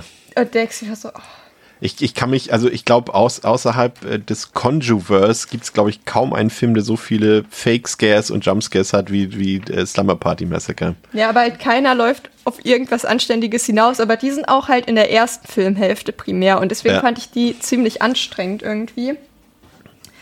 und komme dann am Ende bei drei Sternen raus, weil ich schon irgendwie sehe, was der halt sehr gut gemacht hat, aber ja, vor allem die erste Hälfte so, also ich glaube, wenn ich den nochmal gucke, würde ich mir die letzten 25 Minuten angucken und gut ist. Oder so. Ja, aber du musst dich doch ins Setting 35. versetzen lassen, da gehört doch der Rest auch zu. ja, ähm, mal schauen, ob ich das mache, aber genau, da war doch vor allem am Anfang, finde ich den doch relativ schwach es, es gibt eine, meine Lieblingsszene ist tatsächlich jene, ähm, als Valerie und ihre Schwester noch zu Hause sind und dort im Kühlschrank äh, die eine Leiche versteckt ist und äh, Valeries Schwester Courtney hieß sie ja, glaube ich. Ja, ne? die ist hm. mega. Die, die, die, die den Kühlschrank immer wieder so halb aufmacht und wie die Leiche sehen, dann macht sie ihn wieder zu und macht wieder das, also muss man gesehen haben, um den Charme der Szene äh, verstehen zu können, aber das ist tatsächlich, glaube ich, meine Lieblingsszene des Films. Ähm, das hat Spaß gemacht. Pascal, du hast ja quasi eben schon so ein bisschen dein Fazit, äh, hm. ja, zu, zur Darstellung gebracht. Äh, ergänz gerne noch und deine Wertung bitte. Yes. Äh, zu ergänzen habe ich jetzt auch nur noch quasi mal eine Szene, die ich auch noch in den Ring werfen möchte, weil ich sie äh, tatsächlich von der Inszenierung ziemlich gelungen fand. Das war eine, wenn, ähm, ich glaube, es ist Trish und eines der anderen Mädels, wenn die oben im Zimmer sind zwischenzeitlich, ich habe genau, die, die dann auch im Kühlschrank ist später. Ich habe den Namen von der Figur vergessen. Und die sitzen dann irgendwann halt direkt vor der Kamera zur Tür gerichtet und unterhalten sich, wie es jetzt weitergeht, soweit ich mich recht erinnere. Und da haben wir einfach nur, finde ich, einen coolen Moment, wie der Killer auftaucht, wenn man nämlich dann im Hintergrund siehst du das Fenster vergleichsweise klein und siehst dann irgendwann, wenn du bekommst das Gespräch mit und im Hintergrund siehst du dann, wie die Vorhänge zur Seite gehen, er durchs Fenster klettert und auf einmal ist er drin. Und das ist, finde ich, eigentlich ein vergleichsweise cool inszenierter ähm, Moment, wenn halt der Killer da ist und wir quasi von äh, ausruhend wieder zur Action schalten. Ähm, ja, da finde ich, macht der Film auch mit seinem sehr kleinen Budget und den eingeschränkten technischen Fähigkeiten, dann finde ich eigentlich wieder was ganz Cooles draus. Aber ansonsten auch nochmal einfach nur zu dem, was du vorhin gesagt hast, äh, unterschreibe ich auch, dass der ansonsten jetzt ja hier mit äh, dann den, ähm, ja, einem Halloween oder so natürlich nicht mithalten kann, was Inszenierung und Technik angeht. Da ist er dann ähm, definitiv kleiner unterwegs. Ähm, ansonsten habe ich nichts mehr zu ergänzen, außer dass ich halt nach wie vor immer noch sehr, sehr viel Spaß mit dem Film habe. Ich gebe ihm ähm, dreieinhalb Sterne und ein dickes Herz, weil ich den richtig klasse finde. Ich und ja, ich finde, der ist einfach, es ist einer der Slasher-Filme, die am einfachsten runtergehen und das ist ja eh schon der etwas. Hat einen großen Rewatch-Faktor auch, ne? Ja, absolut, genau. Und das ist, finde ich, ja eh schon etwas, was so für mich so ein bisschen zum Genre dazugehört, dass du halt sagen wir mal, zumindest wenn wir auf, uns eher auf der auf Entertainment bezogenen Slasher-Ebene bewegen, dass das dazugehören sollte, dass die nicht langweilen, sondern dass die kurz knackig sind, mit den ähm, ja entsprechenden Spaßwerten aufwarten können. Und ich finde, das Film, das macht der Film einfach, ohne dass er jetzt auf irgendeiner Ebene so brillant ist, dass man ihn dann wirklich halt irgendwie in den ja. Film Olymp heben muss. Aber er macht das einfach alles super grundsolide und ja, so empfinde ich den Film und habe immer wieder sehr viel Spaß mit ihm. Und das ist ja auch, auch eine Thematik, die überhaupt nicht, äh, ja, die man nicht äh, verachten sollte. Ne? Also gerade wenn wir uns an unsere Besprechung zu den Freitag der 13. Filmen erinnern, die ja nun sehr, sehr viele Füllszenen enthalten, ne, in denen Leute irgendwelche Sachen machen, die man eigentlich normalerweise nicht filmen würde, mhm. wie Kaffee kochen oder irgendwie irgendeinen Quatsch machen so, ne? Und, und, und, und, und das hier fühlt sich so an, als hätte man gesagt, nee, wir befreien unseren Film davon, ne? Und machen einfach 15 Minuten davon raus und dann ist das entstanden. Und ich finde, das äh, zeichnet sich dann auch aus, dass die einfach wirklich nicht langweilig sind, so in dem Sinne.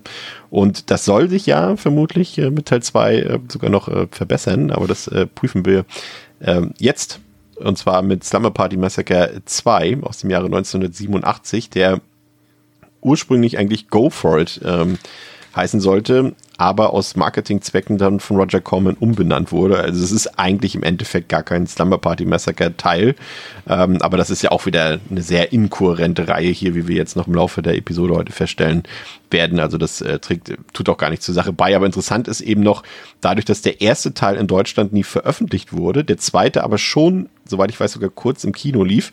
Äh, der wurde wiederum als Slumber Party Massacre 1 veröffentlicht, weil es ja den ersten in Deutschland gar nicht gab. Und das finde ich wiederum irgendwie, das passt wieder so. Das ist typisch Deutschland. Namenschaos, Veröffentlichungschaos. Also schon, schon, schon sehr putzig irgendwie. Und der hat auf Letterboxd auch eine 3 von 5. Auf der IMDb eine 4,6 von 10. Hat 500.000 Dollar gekostet. Hat damit, ähm, in seinen drei Wochen Kinorun in den USA 1,3 Millionen Dollar eingespielt, ist dann noch direkt ähm, danach auf VS veröffentlicht worden, läuft 77 Minuten. Triggerwarnung muss man hier nicht großartig aussprechen, hat halt äh, wieder so ein paar sexuelle Andeutungen bei den Kills bei, hat viel nackte Haut, ähm, aber ansonsten gibt's da nichts weiter zu beachten. Und vom Härtegrad her würde ich sagen, Theresa ist der schon deutlich härter als der erste Teil. Der hat schon ein paar echt amtliche und fiese Szenen, würde ich sagen. Ja, das auf jeden Fall, aber es ist jetzt trotzdem nichts, was, glaube ich, Leute verschrecken, verstören könnte, die Ja. wirklich viele ähm, Horrorfilme schon gesehen haben. Ist jetzt vielleicht nichts für Leute, die da noch überhaupt gar keine Berührungspunkte mit haben. Aber für alle anderen sollte das eigentlich kein Problem sein. Triggerwarnung, Rockmusik. Oder worum Ja. geht's, Theresa, im zweiten Ja. Teil? Ähm, ja, genau. Der Film spielt vier Jahre nach dem Massaker auf der Pyjama-Party im ersten Teil. Die beiden Geschwister Courtney und Valerie verarbeiten die Vorfälle rund um Serienkiller Russ Thorne auf unterschiedliche Art und Weise. Valerie musste in eine psychiatrische Klinik gebracht werden. Courtney lebt noch mit ihrer Mutter zusammen. Sie spielt mittlerweile in einer Rockband. Gemeinsam mit ihren Bandmitgliedern Amy, Sally und Sheila will sie ein Wochenende in, ihrem Ferien, in einem Ferienhaus verbringen. Dafür lädt sie auch ihren Crush Matt ein. Doch Courtney leidet regelmäßig unter Albträumen, die sich kaum noch von der Realität unterscheiden lassen und letztendlich regelrecht zu Wahnvorstellungen werden. Das sorgt sogar für einen Polizeieinsatz im Ferienhaus, da Courtney behauptet, dass ihrer Freundin Sally etwas zugestoßen sei, was aber gar nicht der Wahrheit entspricht. Mittlerweile sind auch zwei Mitschüler und Crush Matt angekommen. Und Matt und Courtney kommen sich näher, sogar viel, viel näher. Doch ehe sie miteinander schlafen können, erscheint ein Mörder mit einem gigantischen Bohrer in Form einer Gitarre und tötet Matt. Courtney flüchtet und der Killer macht nun Jagd auf die ganze Gruppe. Fluchtversuche scheitern und der Mörder, der aussieht wie ein Rockstar, tötet die Jugendlichen nach und nach auf bestialische Art und Weise, bis nur noch Courtney übrig bleibt und den Killer nach erbittertem Kampf in Brand stecken kann. Man könnte fast meinen, dass diese Figur Crush Matt heißt, ne? So Ja. habe. Ist immer noch besser als Russ Thorn. Also, Ja, das stimmt. Ich sag jetzt auch nur noch Russ. Oh, reicht. Cru- also falls wir mal äh, ein Horror-Drehbuch schreiben hier zu viert, dann nennen wir unseren Killer Crush Matt, finde ich. Das wär, ist, ein, Ja. ist ein guter Name. Ja, ähm, Pascal, das ist natürlich ein Film, da sieht man sofort, woher die Inspiration kommt. Ne? Also Nightmare on Elm Street war da schon äh, das erfolgreichste, was so im Horrorfilmbereich in den Kinos lief. Und das ist ja hier wirklich nicht zu übersehen. Ich würde schon fast so ein bisschen als Rip-Off bezeichnen, aber als eines, das weiß, dass es ein Rip-Off ist, weil es eben so self-aware ist, dass es halt auch ein paar Meta-Gags an Bord hat. Ne? Also wir haben ja, glaube ich, eher den einen Officer, der eine hieß, glaube ich, Officer 4 hieß, haha, und der andere hieß Officer Kruger. Und ähm, von daher ist das verzeihbar, aber man, es ist schon so ein bisschen Nightmare on Elm Street meets Rocky Horror Picture Show, ne? Äh, ja, auf jeden Fall. Also ähm, unser Killer hier in seiner Rockabilly-Variante mit dem, ähm, ja, müssen wir jetzt überhaupt erstmal erwähnen, mit dem, mit dem ikonischen Gitarrenbohrer, äh, ist schon äh, ja eine ganz andere Liga, ähm, wenn wir ihn nochmal mit dem Originalkiller aus dem ersten Teil vergleichen. Also überzeichnet ist fast schon eine Untertreibung. Das geht jetzt halt, äh, ja, der Film will definitiv nicht verstecken, woran er, wo er jetzt quasi seine Inspiration bezüglich dieser ganzen Traumebene her hat und auf den anderen Ebenen gefühlt einfach nur, ja, noch äh, einen draufsetzen und den Regler auf 11 drehen. Ähm, ja. Fangen wir, fangen wir vielleicht mal mit dem, mit dem Killer an und, und seiner Waffe. In dem Fall, in dem Fall ist es sogar, finde ich sogar beides einfach, äh, ja, ku- kultig. Das ist ein verbotenes Wort. Ich weiß auch in Filmbesprechungen ist es ein verbotenes Wort, aber ich finde, es trifft ja einfach zu. Also es bietet zum einen, glaube ich, eine der allercoolsten und markantesten Waffen der Horrorfilmgeschichte. Also das äh, kann man sich, glaube ich, auch, das ist auch wieder so eine Sache, die können wir jetzt, glaube ich, zehnmal beschreiben, aber die muss man gesehen haben und, und äh, dann kann man immer noch nicht glauben, was man da gerade sieht. Es ist halt wirklich instant eine Gitarre mit einem großen äh, Drehbohrer vorne dran. Und äh, der Killer ist ist halt eine Mischung, Theresa, ich würde sagen, äh, Elvis Presley meets Sid Vicious meets Freddy Krueger. Und äh, ich finde es fantastisch. Es ist einer meiner absoluten Lieblingskiller. Ich finde den unglaublich gut. Ja, ich weiß nicht, ob ich Angst vor ihm hätte.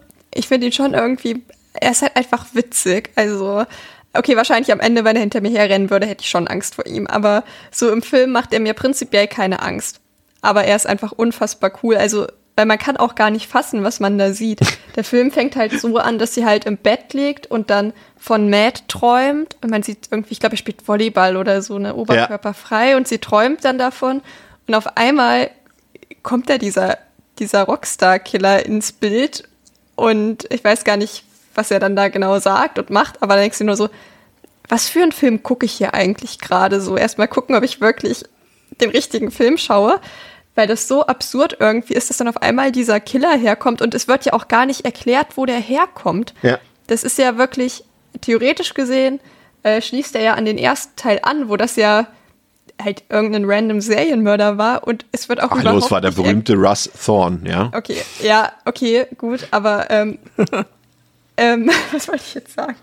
Ähm, Sorry. Ja, ich, also der hat halt keine, es wird halt nicht erklärt, woher Genau, kommt. Ich genau, glaube, es es ist halt einfach die. Herleitung. Ja, äh, Courtney spielt in einer Rockband, also träumt sie natürlich oder hat Albträume von einem Rockgitarristen so in der Art. Genau. So, das ist so wie die Bohrmaschine den Türspion reinmacht, äh, ist es hier Ja. halt, äh, ne? Ja, es wird halt einfach nicht erklärt und das ist halt so absurd, weil du einfach in dieses Setting reingeworfen wirst und auf einmal diesen absurden Killer hast und der ist jetzt halt einfach da und man muss halt irgendwie damit leben und das ist schon irgendwie ziemlich lustig und auch meiner Meinung nach fast mit die größte Stärke des Films, dass der da einfach so einen richtigen, dass ihm das einfach richtig egal ist und der sagt, es ist mir egal, wir machen jetzt einfach Rockstar-Killer hier Ja. und ziehen das durch Äh, und Der, wird- hinterfragen das auch nicht. Der, der Schauspieler, ähm, dessen Name mir gerade entfallen ist, der ist tatsächlich der Sohn ähm, des, jetzt für die Sportfans hier unter uns, äh, des, äh, der Sohn des jahrelangen Besitzers der Eishockeymannschaft der Detroit Red Wings, Mike Ilitch. Und ähm, Attainers Illich heißt er. Genau, und der hat sogar auch die Songs selbst gesungen. Und jetzt werdet ihr sagen, wie Songs selbst gesungen? Ja, es gibt eine Musical Breakdance-Nummer in diesem Film vor dem Showdown. Also das hätte wirklich Freddy Krueger, hätte es nicht besser machen können, diese, diese, diese parodistische Art und Weise.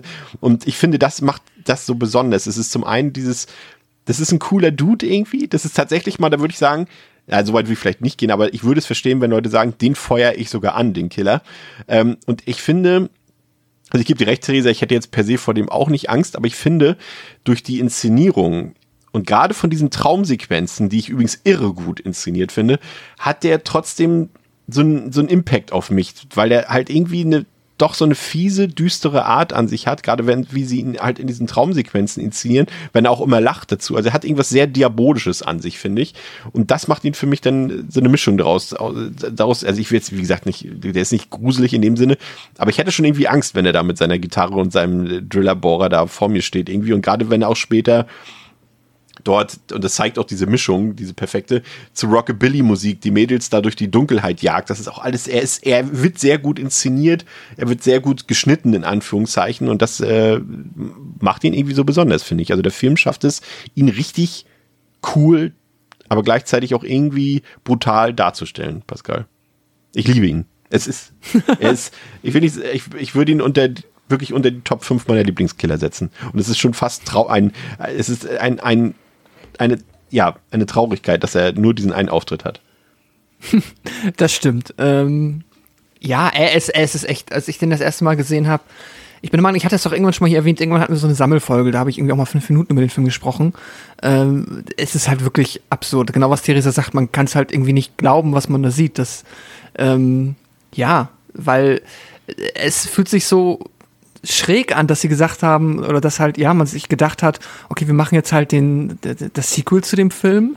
Und anstatt das so wie alle anderen Slasher-Franchises zu machen, die dann halt vielleicht einen Schritt weitergehen oder einfach nur versuchen, jetzt hier quasi more of the same zu machen, ähm, drehen wir den Killer halt so richtig auf und müssen ihn anscheinend spannender machen, weil er war im ersten zu normal und dann ist es halt dieses super weirde Rockabilly-Ding mit dieser geilen Gitarrenwaffe.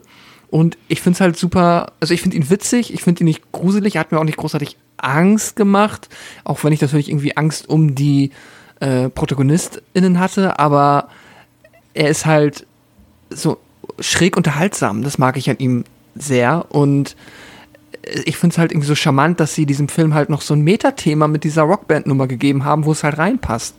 Weil das ist auch etwas, was ich jetzt einfach nicht mehr erwartet hätte, dass man sagt, okay, wir nehmen halt einfach mal diesen, ja, also die normale Slasher-Formel, setzen die quasi nochmal um, wie es der erste getan hat, aber bringen jetzt hier halt noch dieses Rockband-Thema Ja. rein und lassen das auch nicht nur irgendwie so für diese eine erste Szene, auf die wir bestimmt gleich noch kommen, irgendwie mit der Bandprobe ähm, belassen es nicht nur dabei und danach sind es halt einfach nur vier Girls, die da halt irgendwie quasi äh, ja Wochenendausflug machen, sondern es ist auch immer wieder thematisch im Film. Ne? Es geht immer wieder darum, dass sie eine Band sind und dass sie Songs schreiben und groß rauskommen wollen und ja dazu dann halt der passende Killer und das ist einfach nur charmant und äh, Ja. nett und macht macht Freude. Ich finde auch, genau, können wir mal überleiten vom Killer zu unseren, unseren Girls hier. Die, ich fand die jetzt nicht auf Anhieb sympathisch, aber irgendwann so im Laufe des Films äh, habe ich die dann doch äh, so als ganze Truppe irgendwie doch dezent ins Herz gefasst. Und ja, du sagst schon, äh, sie sind quasi eine Girlband.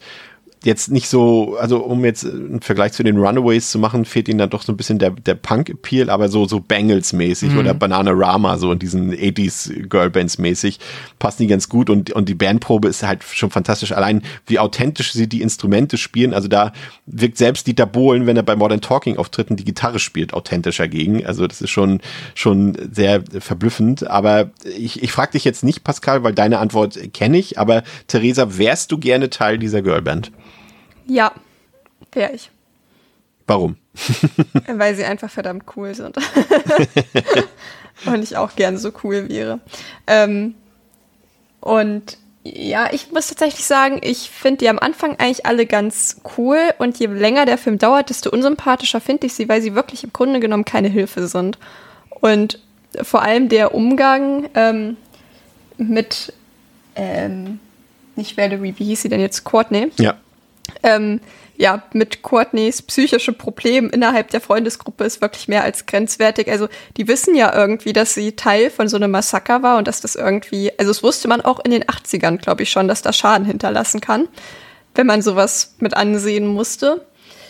Und dann sagt sie halt irgendwie, ja, sie träumt schlecht. Und dann erzählt die eine Freundin ihr so, ah ja, ich habe hier irgendwie auch Kopfschmerzen wegen meinem Pickel oder irgendwie so ein Nonsens, weil man sich denkt so, ey, die Arme hat hier wirklich Höllenqualen durchmachen müssen und du erzählst dir irgendwas von einem Pickel oder bist oder sie ist so ja oh, ich habe hier meine Albträume alles ist so schlimm und die so ja trink erst mal ein Bier ne?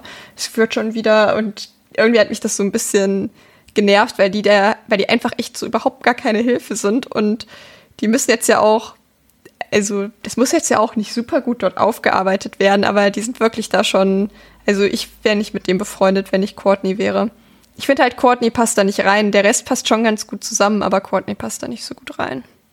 War das jetzt äh, für euch irgendwie ja, sinnvoll, äh, die Geschichte des ersten Teils in Anführungszeichen fortzusetzen, obwohl man jetzt eigentlich die beiden Schwestern, äh, man sieht ja einmal kurz Valerie auch nochmal kurz, aber dass man auch die, die Besetzung gewechselt hat. Also man hat die Schwestern ja beide umbesetzt. Also jetzt die, die ähm, Courtney wird jetzt von Crystal Bernard gespielt. Die kennen vielleicht Serien-Junkies, auch noch aus den 80ern und 90ern hat sie bei Wings und Happy Days mitgespielt.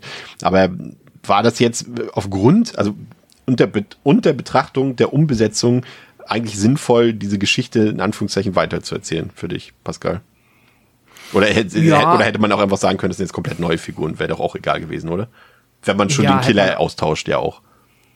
Ja, stimmt. Äh, ja, hätte man, hätte man auch ähm, komplett neu machen können, wäre, glaube ich, egal gewesen. Ist jetzt nicht irgendwie so, dass, glaube ich, jetzt, ja, sich dieses Franchise dann durch die Lore trägt, in Anführungszeichen. Andererseits ist es halt wahrscheinlich einfach ein einfacher Aufhänger gewesen, um dann diese Traumnummer halt der ähm, auch direkt so ein ja, Unterbau zu verschaffen, den man dann halt auch, wo dann halt auch Menschen, die den ersten Film kennen, direkt was mitnehmen können und sich dann, ja, darüber da vielleicht noch ein bisschen wohler drin fühlen. Also ich finde es in Ordnung, es wäre nicht nötig gewesen, aber es passt schon irgendwie und dass dann die Darstellerin ausgetauscht wurde, ja, glaube ich, ist ganz in Ordnung, wenn du dann, ähm, also vielleicht war es auch einfach nötig, weil dann, äh, ich habe jetzt äh, den Namen der Darstellerin, äh, aber Jennifer Myers hat sie im ersten gespielt, genau, also vielleicht wollte sie es auch nicht oder wäre dann vielleicht auch zu alt gewesen an der Stelle, ich weiß es nicht, ähm, aber ja, nee, ich finde es okay. Und ich, ich mag auch die Mädels an sich. Ich finde die, die ähm, Sally ist halt die, die Schlagzeugerin und die auch die äh, Texte schreibt, finde ich, ist mit Ich mag, dass du dich so ausführlich mit der Band beschäftigt hast. ja, aber sie ist halt, äh, sie ist ja die, die dann auch irgendwie sagt, dass sie halt äh, den Song schreiben muss noch. Und es ist dann manchmal auch schon so ein bisschen unfreiwillig komisch, wenn sie dann da sitzt und sagt so, jetzt schreibt sie den Song, der sie alle groß rausbringt. Und die Lyrics, die sie sich dann ausdenkt, sind so ein bisschen wie, keine Ahnung, ich mag gerne coole Sachen, lass uns die jetzt machen. Und äh, irgendwie ist es halt so, ja, ist jetzt nicht Bob Dylan, aber passt schon. Ähm, wird schon bestimmt irgendwie ganz cool werden. Ähm, und sie ist halt auch die, die dann immer sagt so, ich habe einen Pickel und dann, nee, du hast doch keine Pickel. Nee, du, du merkst das nicht. Die sind noch, ich, ich weiß, dass sie schon da sind, obwohl sie kommen. ähm, ja, sie ist äh, ätzend, aber halt unterhaltsam ätzend. Die äh, und sonst bin ich aber auch bei Theresa, die anderen, also es wird mit Courtney tatsächlich in dem Film nicht gut umgegangen. Sie, sie haben, ähm, ich hatte ja schon von, von Officer Voorhees und Kruger, sie haben hier wirklich auch äh, wieder, das ist wieder das, was ich so nicht mag an Meta, Meta-Gags, wenn sie das so auf diese Namensschiene machen. Die Nachbarn heißen Mrs. ja jetzt, Bates? ja, Courtney Bates heißt sie ja jetzt. Äh, die Nachbarn haben sie auch umbenannt, die heißen jetzt Craven, ah, witzig. Und, und Sally heißt ja auch Burns mit Nachnamen. Also Sally ist ja eine Figur aus Texas Chainsaw Massacre und, und äh, sie wird ja gespielt von, von Marilyn Burns und deswegen heißt sie jetzt hier Sally Burns und so. Das finde ich immer ein bisschen mhm. lächerlich, weil das ist so, weil äh, damit begeisterst du doch jetzt auch, was willst du den Horrorfans damit suggerieren, dass der, dass die Leute, die Autorin oder der Autor auch immer einen Horrorfilm gesehen hat? und sich einen Namen gemerkt hat, so. Also das ist ja nichts, wo jetzt jetzt, ah, geil, so, ne? Und, und, und wenn, guck mal, wenn wir jetzt den Film zusammen gucken würden, da würde jemand sagen, Officer Kruger. Und da würde ich ja jetzt auch nichts zu dir sagen, irgendwie, also Horrorfans unter, untereinander, das ist eine Anspielung auf Nightmare on Elm Street, Pascal. So, ne? Also. Nee, aber ja, ich weiß auch nicht, ob das dann eher für den Gelegenheits- oder für die Gelegenheits-Horrorfilm-GuckerInnen cool ist, wenn man halt, ne, dann so diesen ja, Moment hat, dass man denkt, ah, der Film augenzwinkert mir quasi entgegen und ich habe ich hab die Referenz verstanden und dann fühlt man sich ja direkt so, ah, cool. Aber das ist extra so fürs Kino gemacht, dass wenn du auf einem Date im Kino bist und du dann quasi mansplainen kannst. Die heißt übrigens ah, ja. so, weil das aus, ne? Hm, wie in der Marvel Post-Credit-Scene. Ja. Ah ja, den, den kenne ich aus den Comics, ja, hm, der wird noch richtig gut. Aber gut, vielleicht war man das in den 80ern. Also dem verzeih ich weil er aus den 80ern ist. Heutzutage finde ich es eher lächerlich, wenn man sowas macht. Aber ähm, eine Sache, äh, muss ich anmerken und das bei aller Liebe zu dem Film. Ne, das äh, kommt, glaube ich, schon sehr gut durch, dass wir den, dass wir durchaus angetan sind von dem Film. Aber man muss auch sagen, dass der jetzt für die reinen Slasher-Freunde vielleicht tatsächlich ein bisschen zögerlich daherkommen könnte, weil der braucht schon etwas, um in Fahrt zu kommen. Da passiert fast eine Stunde lang gar nichts in diese Richtung. Also der erste Kill kommt, glaube ich, nach 50 Minuten, weil ja, vorher halt diese Traumebene eine Rolle spielt. Ne? Der hat durchaus auch so ein paar coole atmosphärische Horrorszenen. Ich erinnere mich zum Beispiel an dieses Blutbad dort, ne, als es äh, so auch so, auch wieder eine klare Nightmare M Street Referenz, aber äh, als so, dass das, das, äh, die Badewanne überschwappt mit Blut und so weiter. Ähm, das, aber ich kann mir vorstellen, dass das vielleicht für ein paar Leute echt so ein bisschen langweilig ist, so die ersten, erste Dreiviertelstunde, weil es gibt halt, obwohl potenziell sau viele Opfer da rumlaufen, keine Kills passieren, Theresa. Ne? Also wie gesagt, ich würde es dem Film nicht negativ anrechnen, weil mir auch die ersten 50 Minuten aufgrund der besagten Sachen, die wir schon gesagt haben mit der Band und so weiter, Spaß machen. Aber wenn du halt Kills sehen willst, muss man echt Geduld haben, ne? Ja, würde ich auch sagen. Aber mich stört es auch nicht so dolle, weil ich halt diese Sache mit dem Killer, da muss ja auch erstmal ein paar Minuten, braucht man da auch, um damit zurechtzukommen, irgendwie. was man da eigentlich gerade gesehen hat. Mm, und ich, es gibt ja auch ein paar angedeutete Kills, also dass sie ja träumt. Ja. Dass irgendwas Schlimmes passiert und dann stellt sich heraus, nee, es ist doch nicht so. Bedeutet, es fließt vorher doch auch schon Blut. Und deswegen finde ich es nicht so schlimm. Außerdem, wenn es dann losgeht mit den Kills, dann geht's halt auch richtig los. Und deswegen bin ich dann auch nicht mehr so böse drum. Ist halt nicht so, dass wir irgendwie Ewigkeiten warten, bis dann irgendwie, weiß ich nicht, so ein, weiß ich nicht, Lama Messerstich-Kill passiert und dann war's das, sondern es geht dann ja auch wirklich rund. Und wie gesagt, vorher wird ja auch schon ganz viel angedeutet, wo man erst nicht so ganz weiß, hm, ist es jetzt Realität oder nicht. Und deswegen finde ich das schon alles in Ordnung so. Ich finde die Traumszenen übrigens richtig klasse, muss ich gestehen. Also ich finde generell, der Film hat ja ohnehin einen sehr verträumten, verträumten Look, so ein bisschen dreamy wirkt er die ganze Zeit. Und der spielt ja auch immer so ein bisschen damit, auch wie eben bei, bei Nightmare on Elm Street und so einem Film. Ist das jetzt wirklich passiert, was wir da sehen? Ist der Killer äh, Realität und so weiter und so fort? Aber diese Traumsequenzen, die sind echt für mich ein Highlight teilweise. Die sind super geschnitten. Ähm, auch die Musik, die dort läuft, also wenn ich beim ersten Teil ja gemeckert habe, beim zweiten Teil ist die Musik, also der Score richtig super. Ähm, und das ist toll inszeniert, muss ich sagen. Also die finde ich absolut fantastisch, die, die Traumszenen. Und generell ist der Film ja auch sehr kompetent inszeniert. Ich mochte auch diesen Kill. Ähm, mit dem Bohrmaschine, äh, mit der Bohr, mit dem Bohrmaschine, mit der Bohrmaschine, ähm, als die Bohrmaschine hinten dann, also wir sehen das Resultat nur anhand dessen, dass wir diese Telefondose sehen, die dort durchbohrt wird. Falls ihr euch mhm. erinnern könnt, das fand ich alles sehr cool gemacht irgendwie. Also der hat schon einen sehr coolen Stil irgendwie. Ähm, und würde dann auch sagen, genau, Theresa, was du gesagt hast, ich will gar nicht sagen, der entschädigt für die ersten 50 Minuten im, im letzten Drittel, weil das muss er gar nicht. Aber der dreht natürlich komplett frei im letzten Drittel. Ne? Also der geht, äh, der, wie man so schön sagt, komplett nuts irgendwie. Da fragt man sich schon, ist es wirklich alles gerade passiert, was, also was die Figuren da gesehen haben, aber auch was wir da gesehen haben. Ähm, das rockt gewalttätig, Pascal. Was da alles passiert am Ende, die Kills, das Tempo, also jenseits von Gut und Böse, aber auf absolute positive Art und Weise. Ne? Wie gesagt, eingeleitet ja allein durch diese Musical-Nummer dort schon, ne? aber der hat ein paar echt geile Kills, muss man schon sagen. Ja, hatte auf jeden Fall. Ich mit dem, trotzdem mit dem letzten Drittel hadere ich immer so ein bisschen, oh. weil, aber einfach nur, weil ich dann finde, also ich, ich mag es grundsätzlich, ich, weil es so kurios ist und halt dann irgendwie schon Spaß verströmt. Äh, äh, aber da finde ich, dann verliert sich der Film tonal trotzdem so ein bisschen, wenn sie halt diese Verfolgungsjagd auch in diesem ähm, ja noch nicht fertig gebauten Haus dann machen und dann mit der Gitarre hinterherläuft.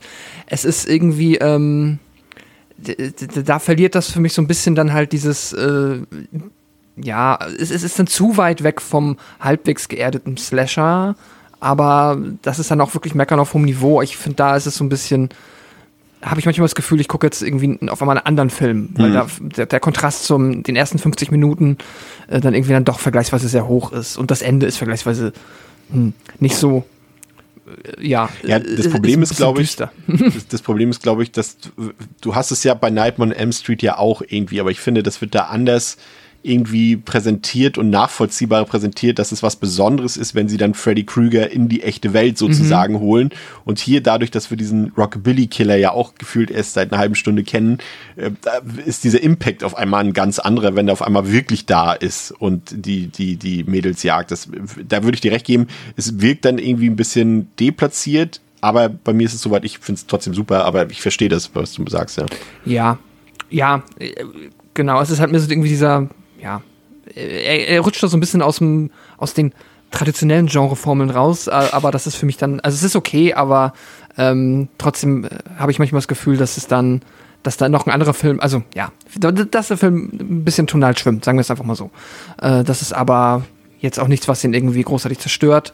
Das Ende ist dann halt äh, trotzdem vergleichsweise kurios.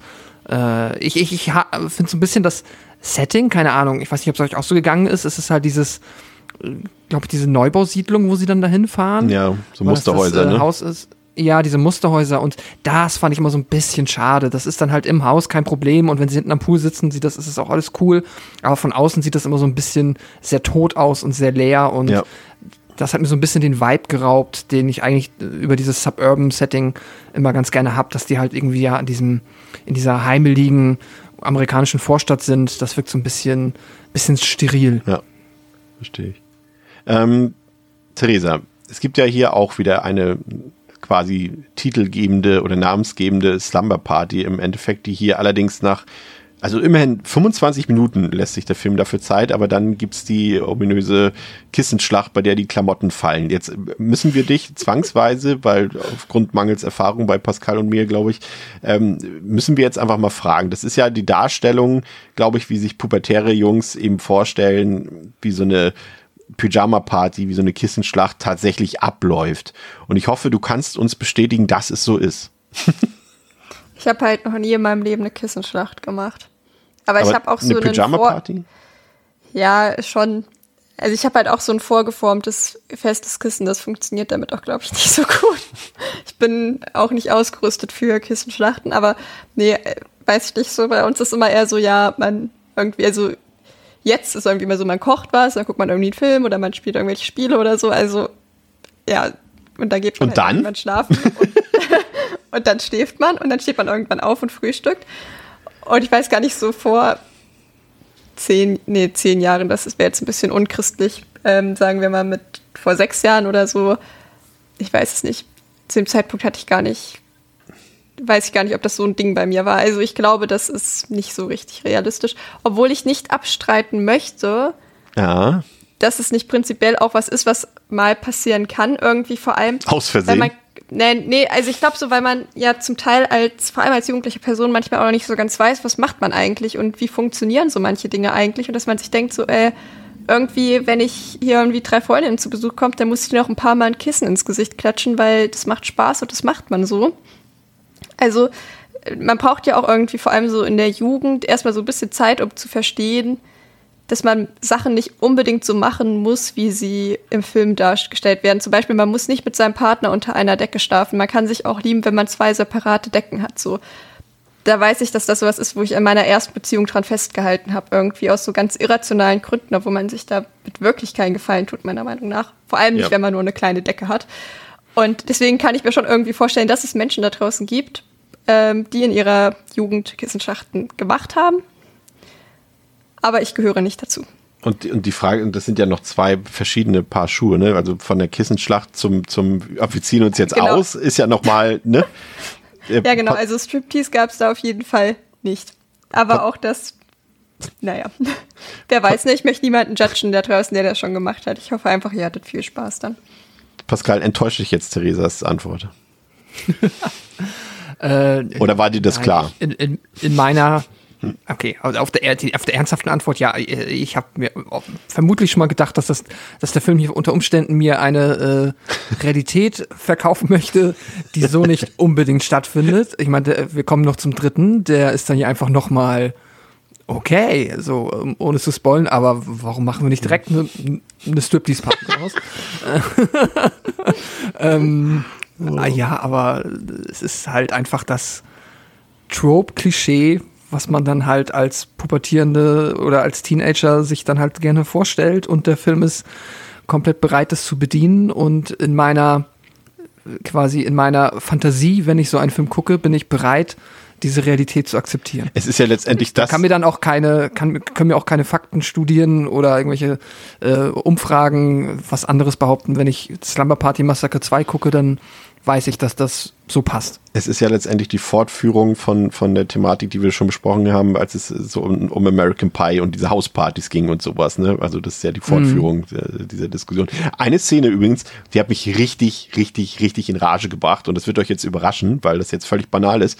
Aber das ist diese Geburtstagstorte, die sie mit ins Bett nehmen, mit brennenden Kerzen. Das hat mich so aufgeregt. Ja, vor allem, das war auch komisch. Der zaubert da einfach eine Geburtstagstorte her und dann essen die die zu, oder dann sitzen die zu zweit auf dem Bett, anstatt dass sie das mit der ganzen Gruppe machen. Nee. Also, ja, aber, aber das führte ja zu Sexy Time. Also das ist schon Ja, klar, dass sie, warum die das wer, nicht wer machen. sagt denn, okay, wir gehen jetzt Kuchen anschneiden, wir gehen jetzt dafür nach oben und man isst doch Kuchen mit allen zusammen. Also das ist auch, das war irgendwie komisch. Nee, da hast du jetzt wieder die falsche Vorstellung von. Naja, aber so stell dir vor, du hast Geburtstag und es gibt Kuchen. Also das ist doch dann weird, irgendwie zu sagen, ich nehme jetzt den Kuchen mit. Ja, aber aus seiner Perspektive, der ja nun Ja, an, an, an anderen ja. Sachen interessiert ist dort, dann will er sie natürlich überraschen und äh, will das, äh, aber die Weil man Kerzen, den ey, Kuchen bestimmt die Mutti gebacken und nicht, ja.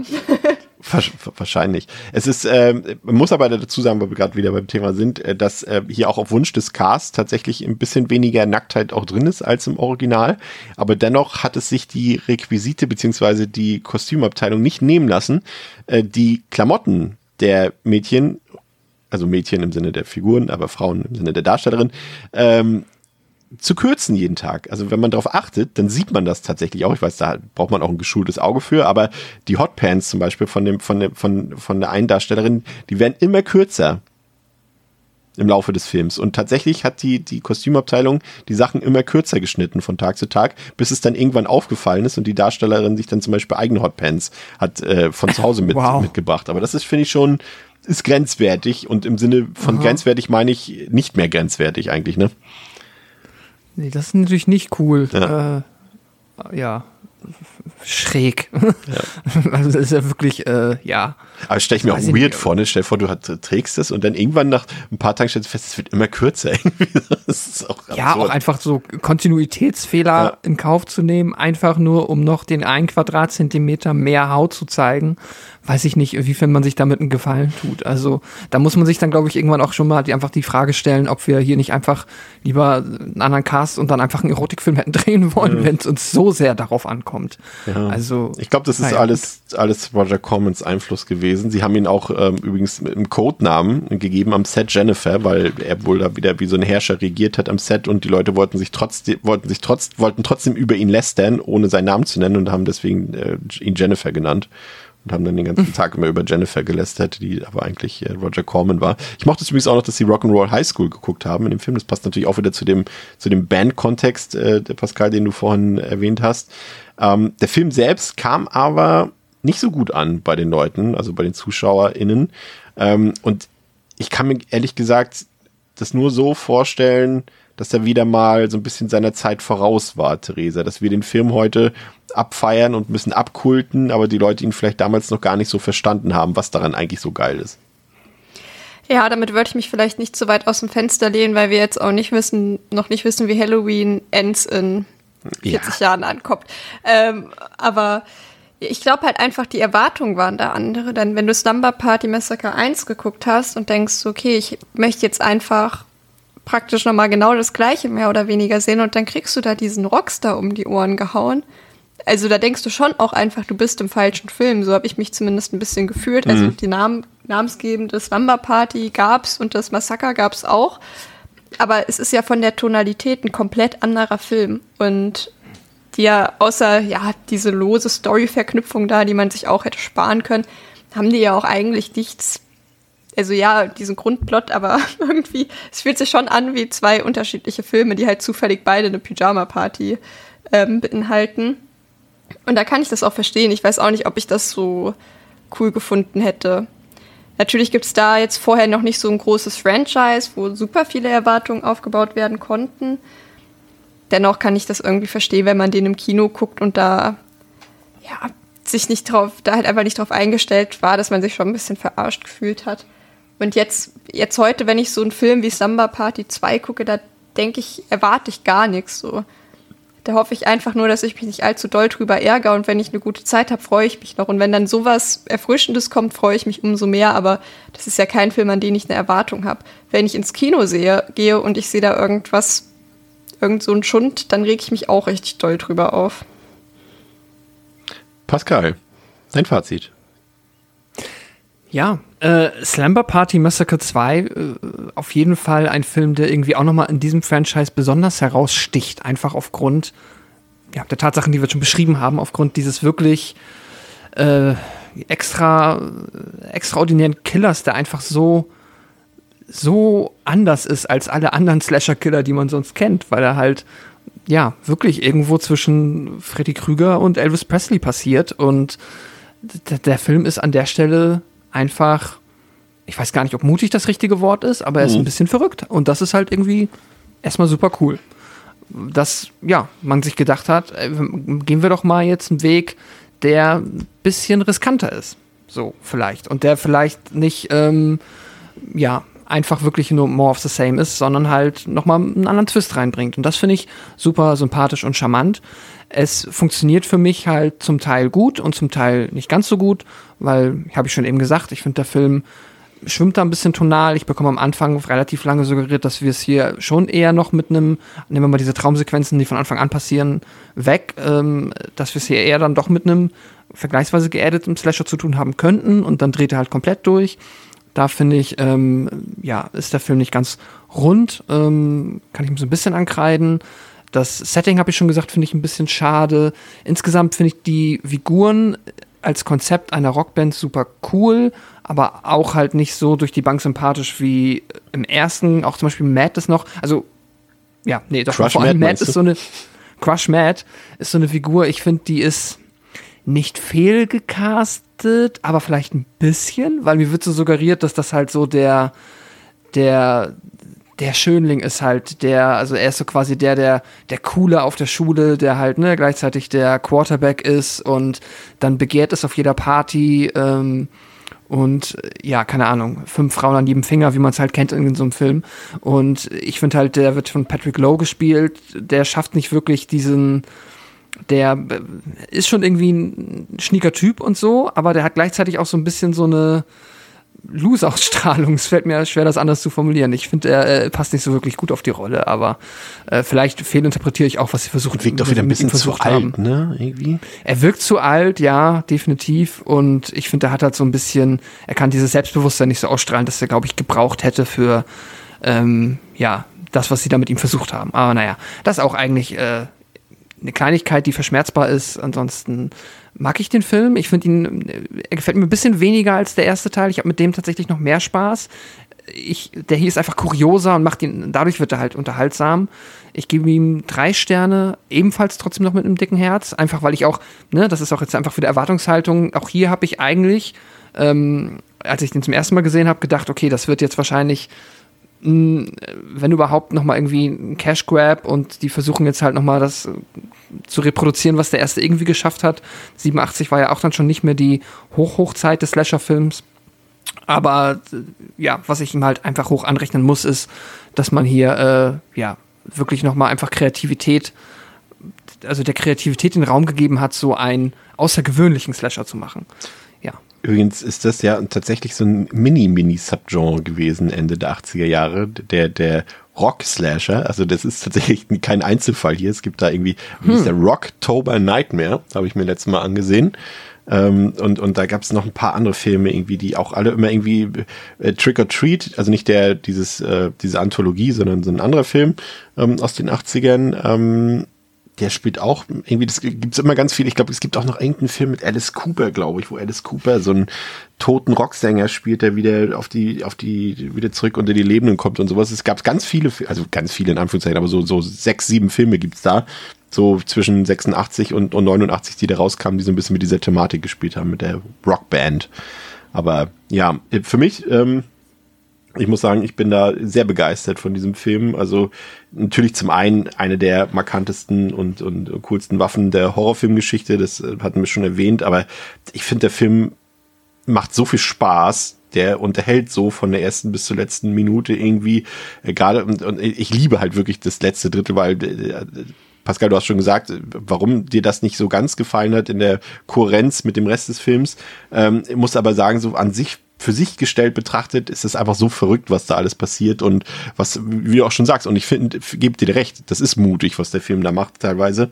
Und äh, das hat mir einfach richtig Spaß gemacht, aber auch so diese Traumebene am Anfang äh, hat für mich alles funktioniert. Die Träume sind super inszeniert, äh, toll geschnitten, äh, mit einem super Score äh, vertont. Richtig gut, mochte auch diesen Cringe-Faktor durch die Rockband und so weiter. Das hat irgendwie alles super viel Spaß gemacht und ich muss ehrlich sagen, ähm, das ist für mich eines der besten Slasher-Sequels, die es gibt.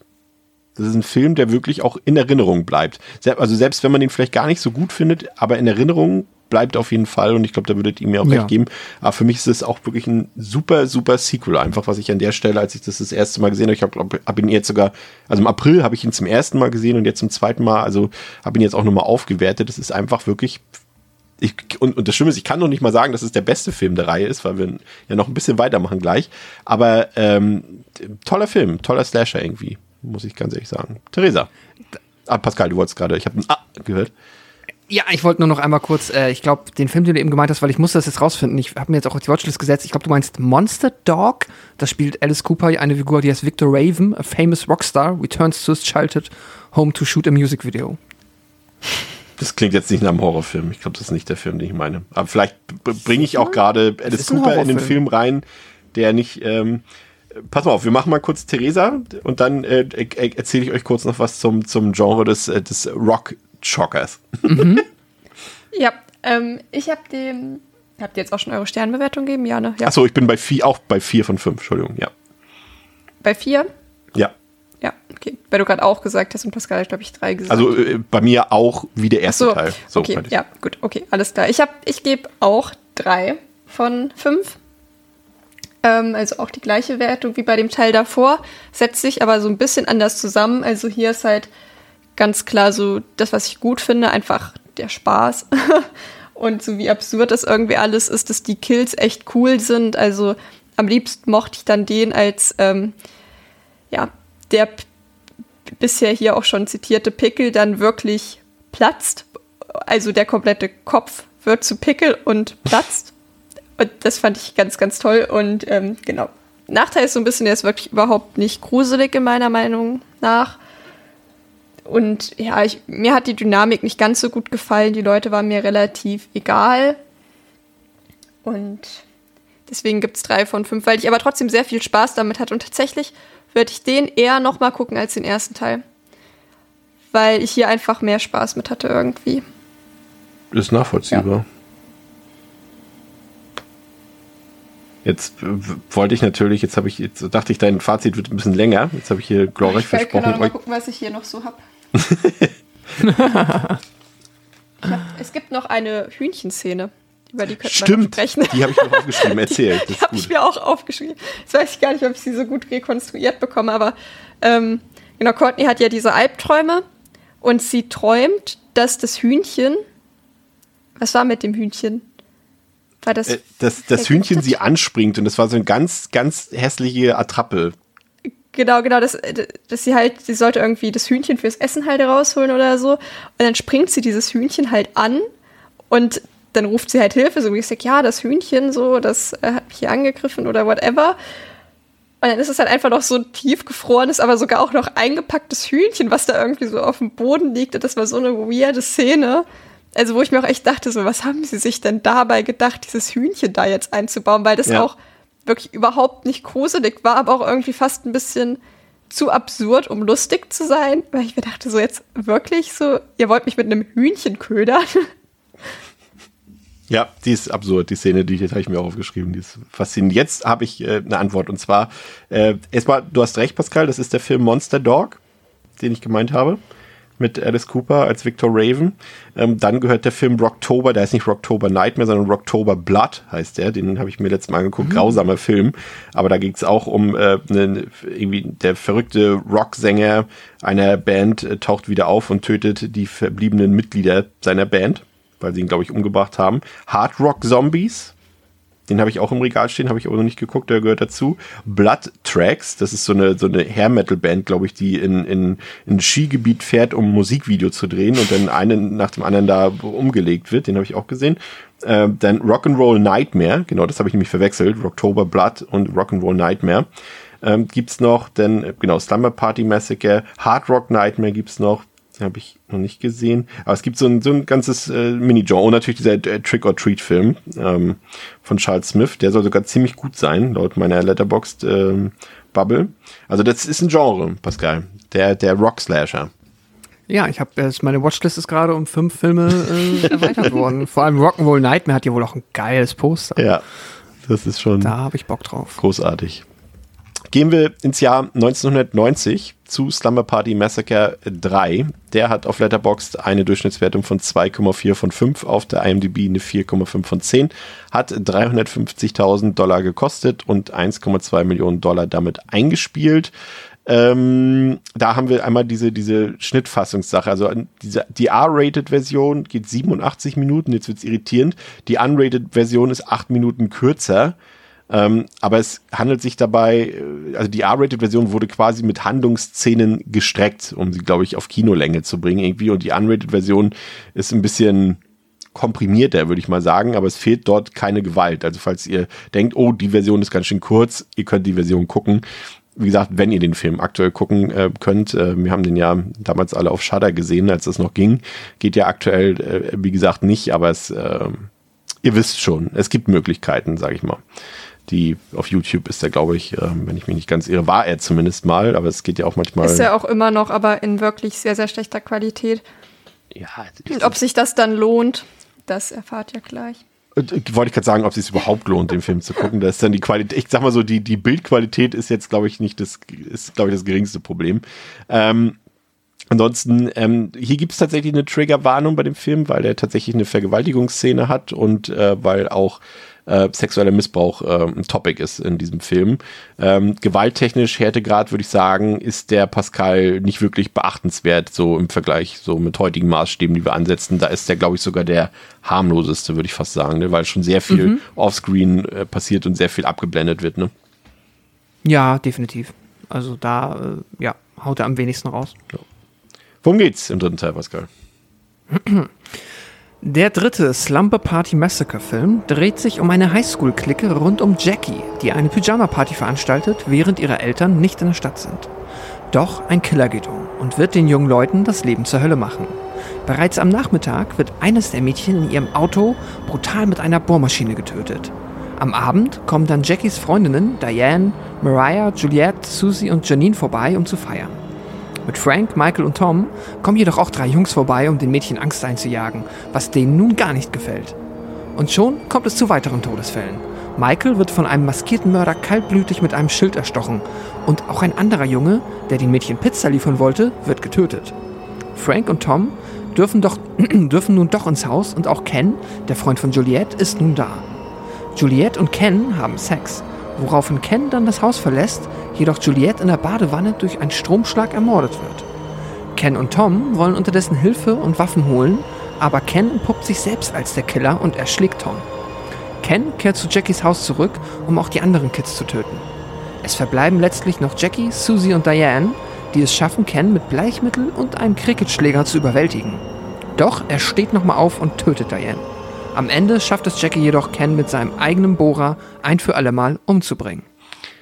Ja, Theresa, das ist wieder ein Film, der wieder eine komplett andere Tonalität hat als die anderen beiden Teile, der gleichzeitig vielleicht so ein bisschen minimal wieder Richtung Teil 1 geht, aber ich finde trotzdem allein aufgrund der doch in Anführungszeichen eher düsteren letzten Filmhälfte ja doch irgendwie nicht vergleichbar ist. Und ich, zum einen ist es natürlich diese, was ich vorhin äh, erwähnt hatte, dadurch macht die, sich diese Reihe natürlich besonders guck- und bingebar, weil alle drei Filme trotz derselben Grundthematik sich irgendwie alle komplett unterschiedlich anfühlen. Aber der hier, der wirkt irgendwie ein bisschen unrund, ne? Von dem, was er, wie er uns was erzählt, ne? Am Anfang so alles nach Standard, Session, wir sehen irgendwie die Teenies am Strand, bla bla bla, ja, machen wir Pyjama-Party. Und auf einmal macht der Film ein Murder Mystery draus, ein Whodunit, wer ist denn nun der Killer? Gibt uns auch falsche Pferd mit auf dem Weg und am Ende offenbart er uns einen Killer, aber die Hintergrundgeschichte, die fühlt sich für so eine Art Partyfilm viel zu düster, viel zu real und gleichzeitig dabei natürlich unrealistisch an. Und das macht für mich so irgendwie, hat es nicht so ganz funktioniert irgendwie. Ja, für mich hat der auch nicht so gut funktioniert. Also alleine das, dass wir den Killer nicht kennen, fand ich blöd irgendwie, weil es gibt jetzt nicht sehr viele Trademarks dieser Reihe, außer dass es irgendwie ein Massaker und eine Pyjama-Party gibt. Aber eines war auf jeden Fall auch, dass es einfach diesen Killer, dass wir wissen, wer es ist und dass wir da halt nicht mitraten müssen im Endeffekt. Und das haben sie sich halt hier irgendwie anders überlegt. Und ja, das mit den falschen Pferden ist halt auch irgendwie so unnötig. Also bei dieser Szene am Anfang, da sind sie halt am Strand und spielen, ich glaube, Volleyball. Ja. Und da sitzt halt so ein Typ, äh, der als Weirdo bezeichnet wird, ist halt, weiß ich nicht, irgend so ein Typ. Wahrscheinlich trägt er, in meinem Kopf trägt er gerade einen langen schwarzen Mantel. Vielleicht hat er das auch getan, ist auch egal. Auf jeden Fall sitzt er am Rand und beobachtet die. Und das soll halt unser erster äh, Verdächtiger praktisch sein der es dann natürlich aber auch nicht ist, ähm, kann man sich dann irgendwie auch, also ich habe es mir schon fast gedacht, so, dass ich mir dachte, das wird der jetzt nicht sein, das wäre viel zu einfach, wenn die den in den ersten drei Minuten schon einblenden und der ist es dann. Der ist auch einfach nur so ein random Dude, der Ich dachte übrigens, er ist es wirklich. Also um es mal gleich. Äh, Meinst du, dass es so offensichtlich ist, dass. Weil die äh, anderen Filme halt auch den Killer ja gleich von Anfang ja, okay. an gezeigt haben, dachte ich nämlich so, Deswegen, der macht das auch. auch reingefallen. Was sagst ja, du, ich meine, sorry, ich meinte auch nur, ja, ich bin auch drauf reingefallen. Ich dachte einfach, der Film ist halt nicht so subversiv, dass er irgendwie versucht, mich reinzulegen. Der ist einfach noch, also er ist ja immer noch relativ stumpf, weil es ist auch richtig, was du sagst. Es ist irgendwie zu offensichtlich, dass er es sein könnte. Und ich war noch gefühlt eine Ebene davor und dachte, ja gut, der Film ist aber so stumpf wahrscheinlich, dass es dann wirklich ist. Ja, ich muss mich aber auch gerade noch mal korrigieren. Es ist nicht so, als hätte ich das, als ich ihn gesehen habe, schon gedacht wenn ich das gerade so gesagt, sondern eher als dann der erste Kill kommt, der mhm. kommt auch relativ zeitnah, da sehen wir den Killer nicht. Und dann dachte ich mir so, okay, dann wird das nicht gewesen sein. Stimmt. Und dann, dann kommt ja direkt danach dann, ja. die nächste falsche Fährte, weil dann wird nämlich noch ein weirder Nachbar eingeführt. Und da dachte ich so, okay, jetzt kriegen wir hier noch eine Person. Mr. Jetzt Contents Bruder ist das. Ja, ähm, da habe ich auch den Namen aufgeschrieben, schon wieder hier in meinen Notizen untergegangen. Der war auch auf jeden Fall Unfassbar weird. Ach, morgen mein, hieß der, genau. Meine Lieblingsszene mit ihm ist, als, als, als er durch sein Fernglas sieht, dass dort ein Killer ist und die umbringt und er dann bei der Polizei anruft und sagt, I'd like to report the disturbance. Ja. Oh, ey, das ist auch. Ja, und als der dann die Bildfläche betreten hat, dachte ich mir so, okay, dann wird es der Typ vom Strand schon mal nicht gewesen sein. Aber dann halt auch wieder der Punkt, so, das ist halt auch, wäre halt auch egal gewesen, wer von beiden es ist. Ähm, ja, ich weiß jetzt nicht, ob ich dann schon direkt auf die Auflösung auch eingehen Nein. soll. Wir erstmal genau noch ein bisschen vorher. Ich weiß nicht, ob ich ein bisschen was zu Mr. Morgan sagen soll. Das ist halt irgendwie. Die Ausgangssituation ist halt, dass. Ähm, wo ist jetzt ihr Name? Wie hieß sie nicht Alice? Wie hieß sie denn? Äh, Die Jackie? Jackie. Genau, dass Jackie, ähm, dass ihre Eltern halt wegziehen wollen. Und ich habe das so ein bisschen als Abschlussparty so verstanden. Und Ja. äh, der Morgan von gegenüber, der ist halt interessiert an dem Haus irgendwie. Und dann kommt sie heim und er steht schon so richtig weird einfach im Haus und ist so, ja, ach, ich wollte mir das Haus ansehen, aber es war keiner da. Und dann ist sie halt so, ja, sieh dich um, alles gut. Und dann geht er halt einfach nicht und meint so, irgendwann dann so, ja, ich hab's mir schon angeguckt. Und irgendwie, das war so eine ganz, ganz weirde Ja. Szene, die auch so super lang ging. Und es war einfach so klar, okay, der ist einfach sau der unangenehme Typ. Er hat auch dann später, als er gesehen hat, dass die anderen Mädels schon da waren, hatte sie auch natürlich mit seinem, äh, wie heißt das? Ist ja kein Fernglas. Wie heißen denn fancy Ähm, große Ferngläser? Äh, Teleskop. Teleskop. Teleskope, genau. Hat er halt natürlich auch die Mädels dann äh, beobachtet bei ihrer Pyjama-Party. Hat dann auch angerufen, ob er vorbeikommen könnte und ähm, damit er sich das Haus mal im Dunkeln angucken könnte, Oh damit Gott. er gucken kann, ob das Teleskop auch, ob man da irgendwie guten Blick hat. Und ich dachte so, was ist denn das? es ist Ja, halt. es ist seltsam. Vor allem, er wohnt dir gegenüber. Ja, Ja. ja, die Aussicht wird nicht so viel anders sein. ja, Äh. super weird war der einfach. ist schon eine kleine Pedorolle, die sie ihm da äh, spendiert haben. Ne? Also, da, wie, wie er Aber ich wusste auch nicht, wie sind alt ja er sein minderjährige soll. Mädchen und wie, ja, aber na, er ist keine Weil- weil- Ahnung, 30, Naja. 40. Ja, aber äh, sie nennt ihn ja auch nicht Mr. Morgan, sie nennt ihn nur Morgan. So als wäre das. Mhm. Und das kenne ich eigentlich aus amerikanischen Filmen schon so, dass es dann, wenn Mr. Morgan ist und nicht einfach nur Morgan. Es sei denn, Und- Val Valerie sei schon, Jackie ist so frech, dass sie äh, so keck, dass sie auch äh, ältere Leute mit Vornamen anspricht. Ja, würde mich auch nicht wundern. Wie auch immer, das ist einfach weird. Ich finde ähm, äh, ganz interessant hier den Vorspann, weil da sehen wir ja quasi schon Familienfotos des späteren Killers. Also für die, die den jetzt äh, gucken, können ja mal auf jeden Fall drauf achten.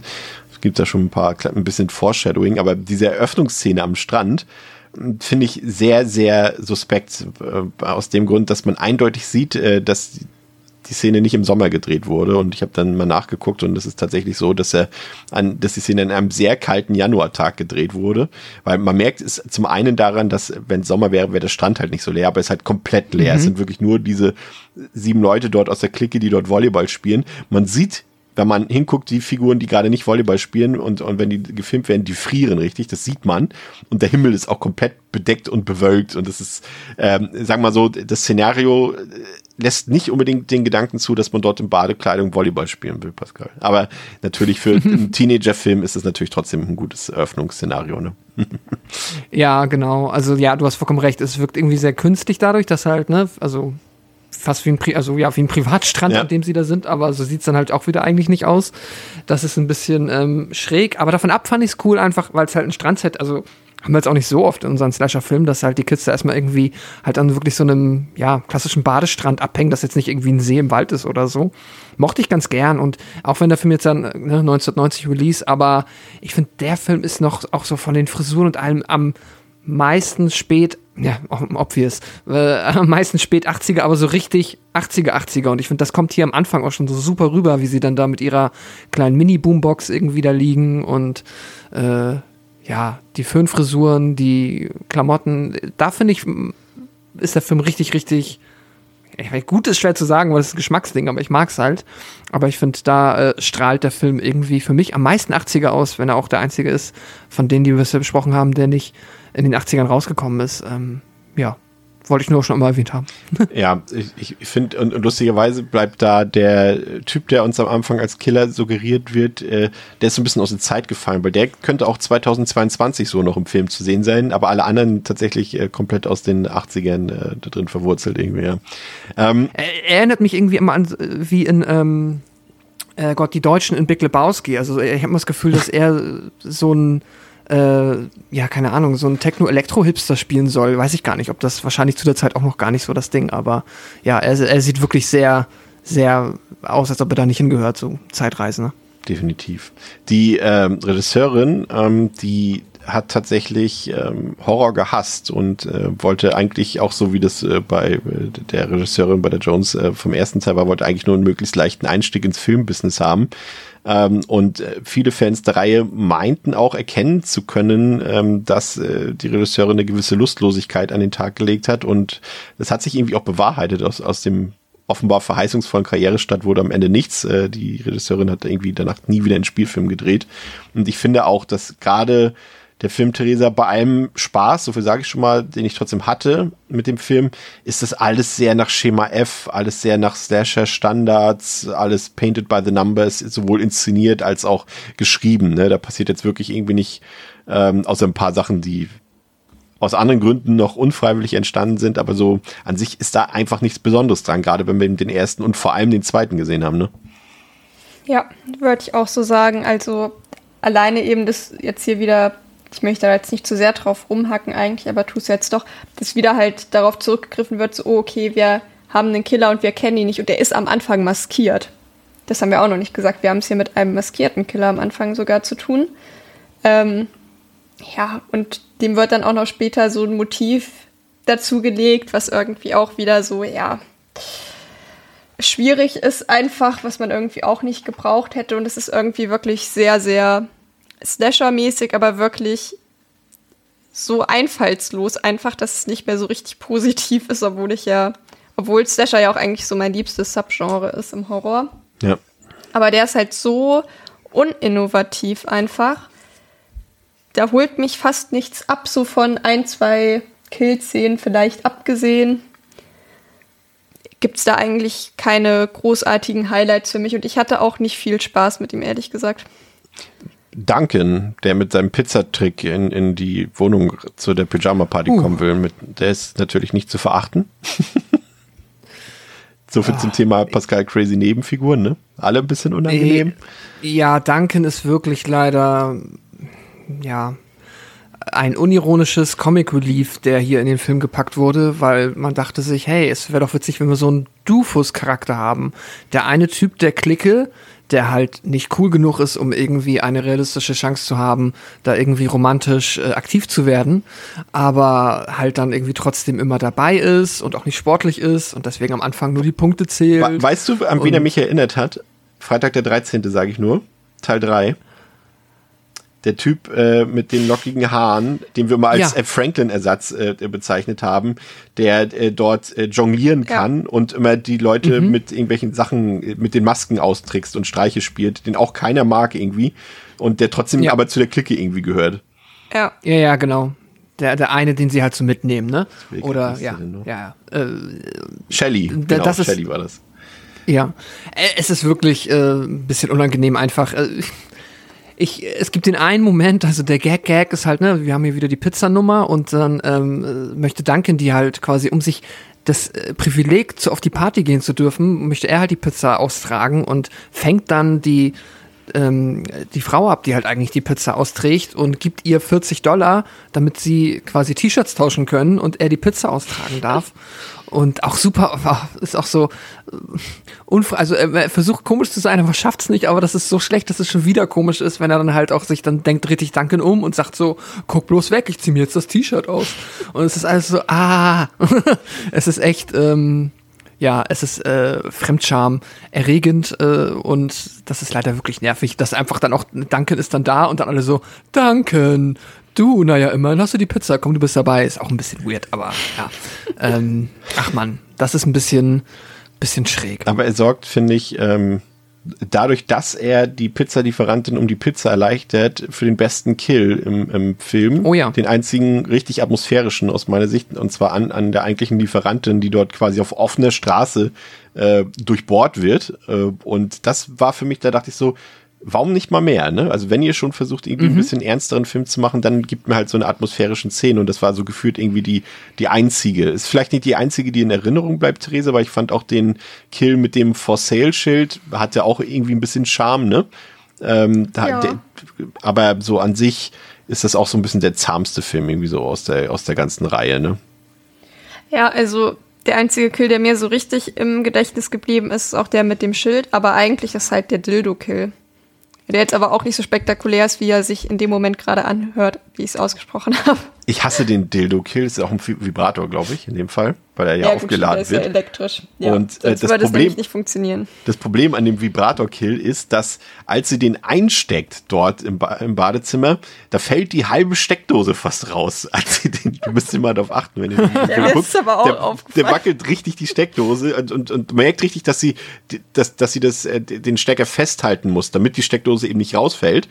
Und als der Kill dann aber durchgeführt wird, tatsächlich, und die Kamera nochmal auf die Steckdose führt, ist sie halt felsenfest in der Wand. Und das hat mich aufgeregt. Wie gesagt, ich, normalerweise achte ich ja auf sowas nicht, aber das ist mir dann total aufgefallen, weil eben die Steckdose vorher wirklich so war, als würde sie gleich abfallen. Das hätte den Kill dann auch realistisch gemacht, weil dann hätte sie auch den Stromschlag wirklich bekommen, glaube ich.